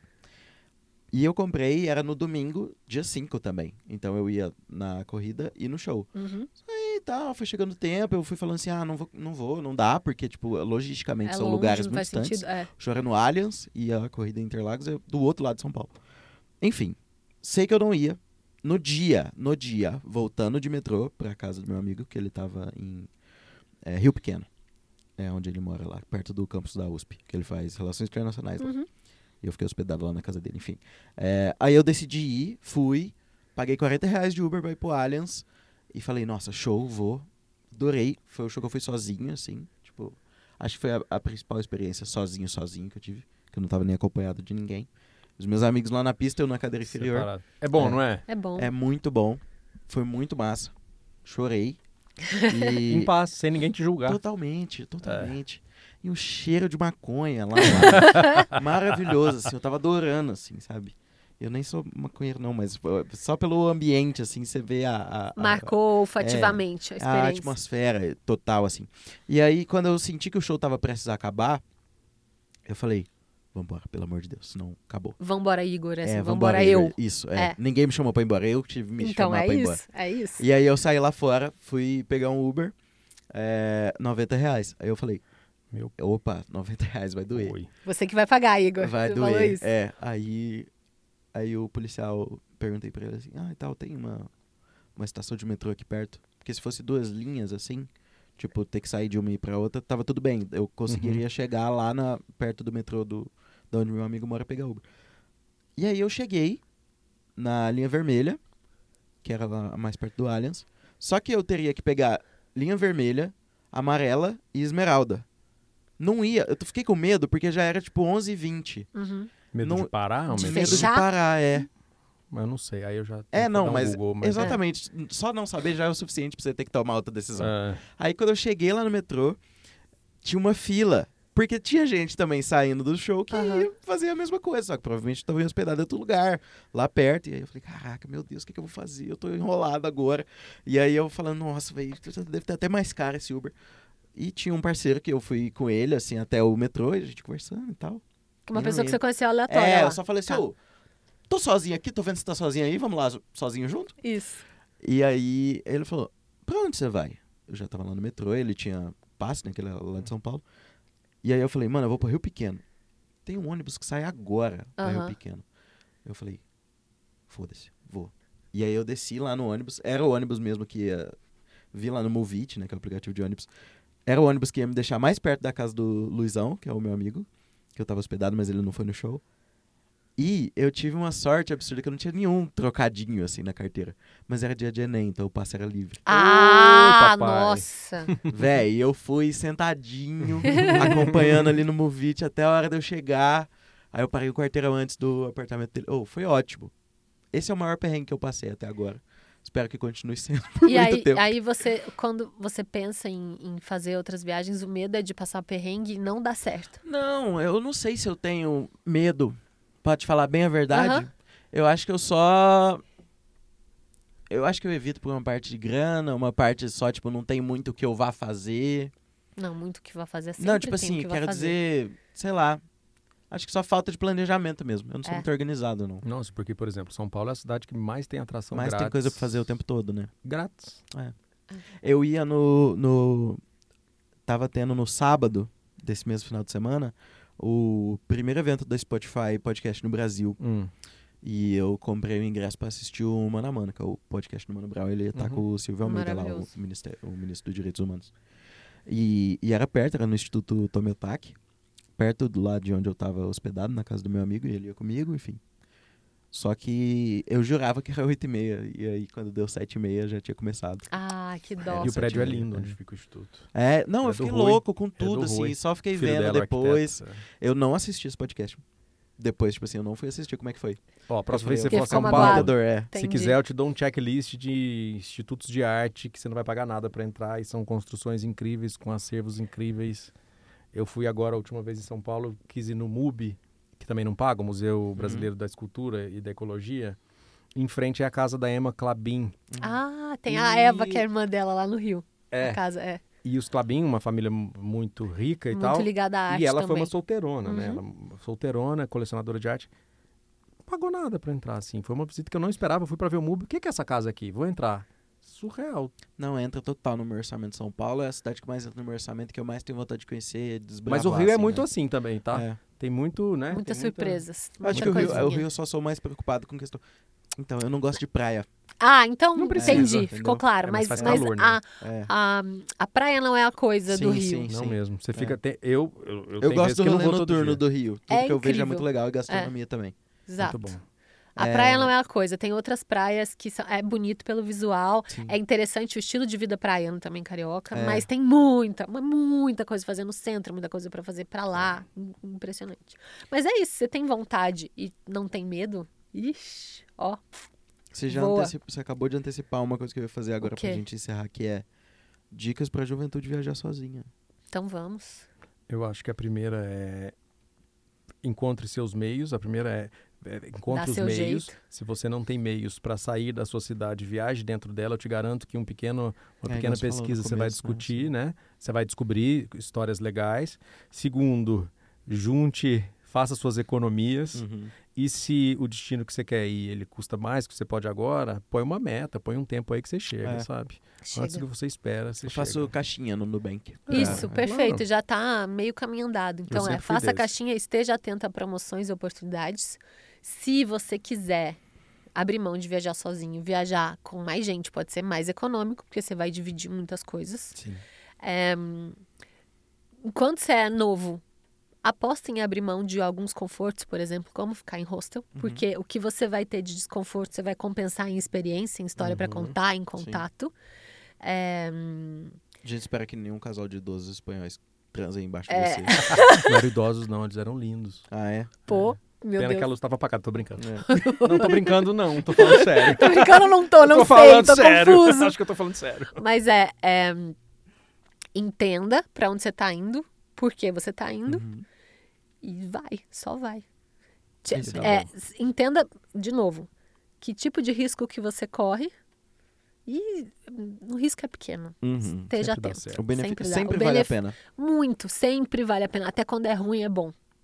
Se a viagem É dá errado, tem história pra contar. Tem história pra contar. E são histórias que vão ficar com você pro resto da sua vida. Vai, muita coisa vai passar. Você já deve ter visto algum vídeo de TikTok. Nós nunca, eu nunca mais vou ter 22 anos e passear Uhum. sozinha pelo, sei lá, Barcelona. Eu Uhum. nunca mais vou ter essa idade e essa oportunidade. Então, acho que é aproveita enquanto você você tem uma sede de mundo que depois quando você vai ficar adulto adulto ela vai ter que dar lugar a, a outras coisas, outras coisa. responsabilidades. E viajar não é lazer puro, ela forma você. Caráter. Enquanto ser humano, enquanto profissional.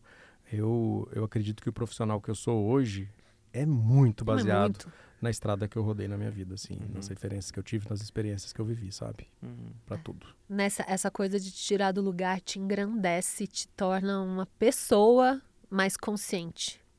É Show. isso.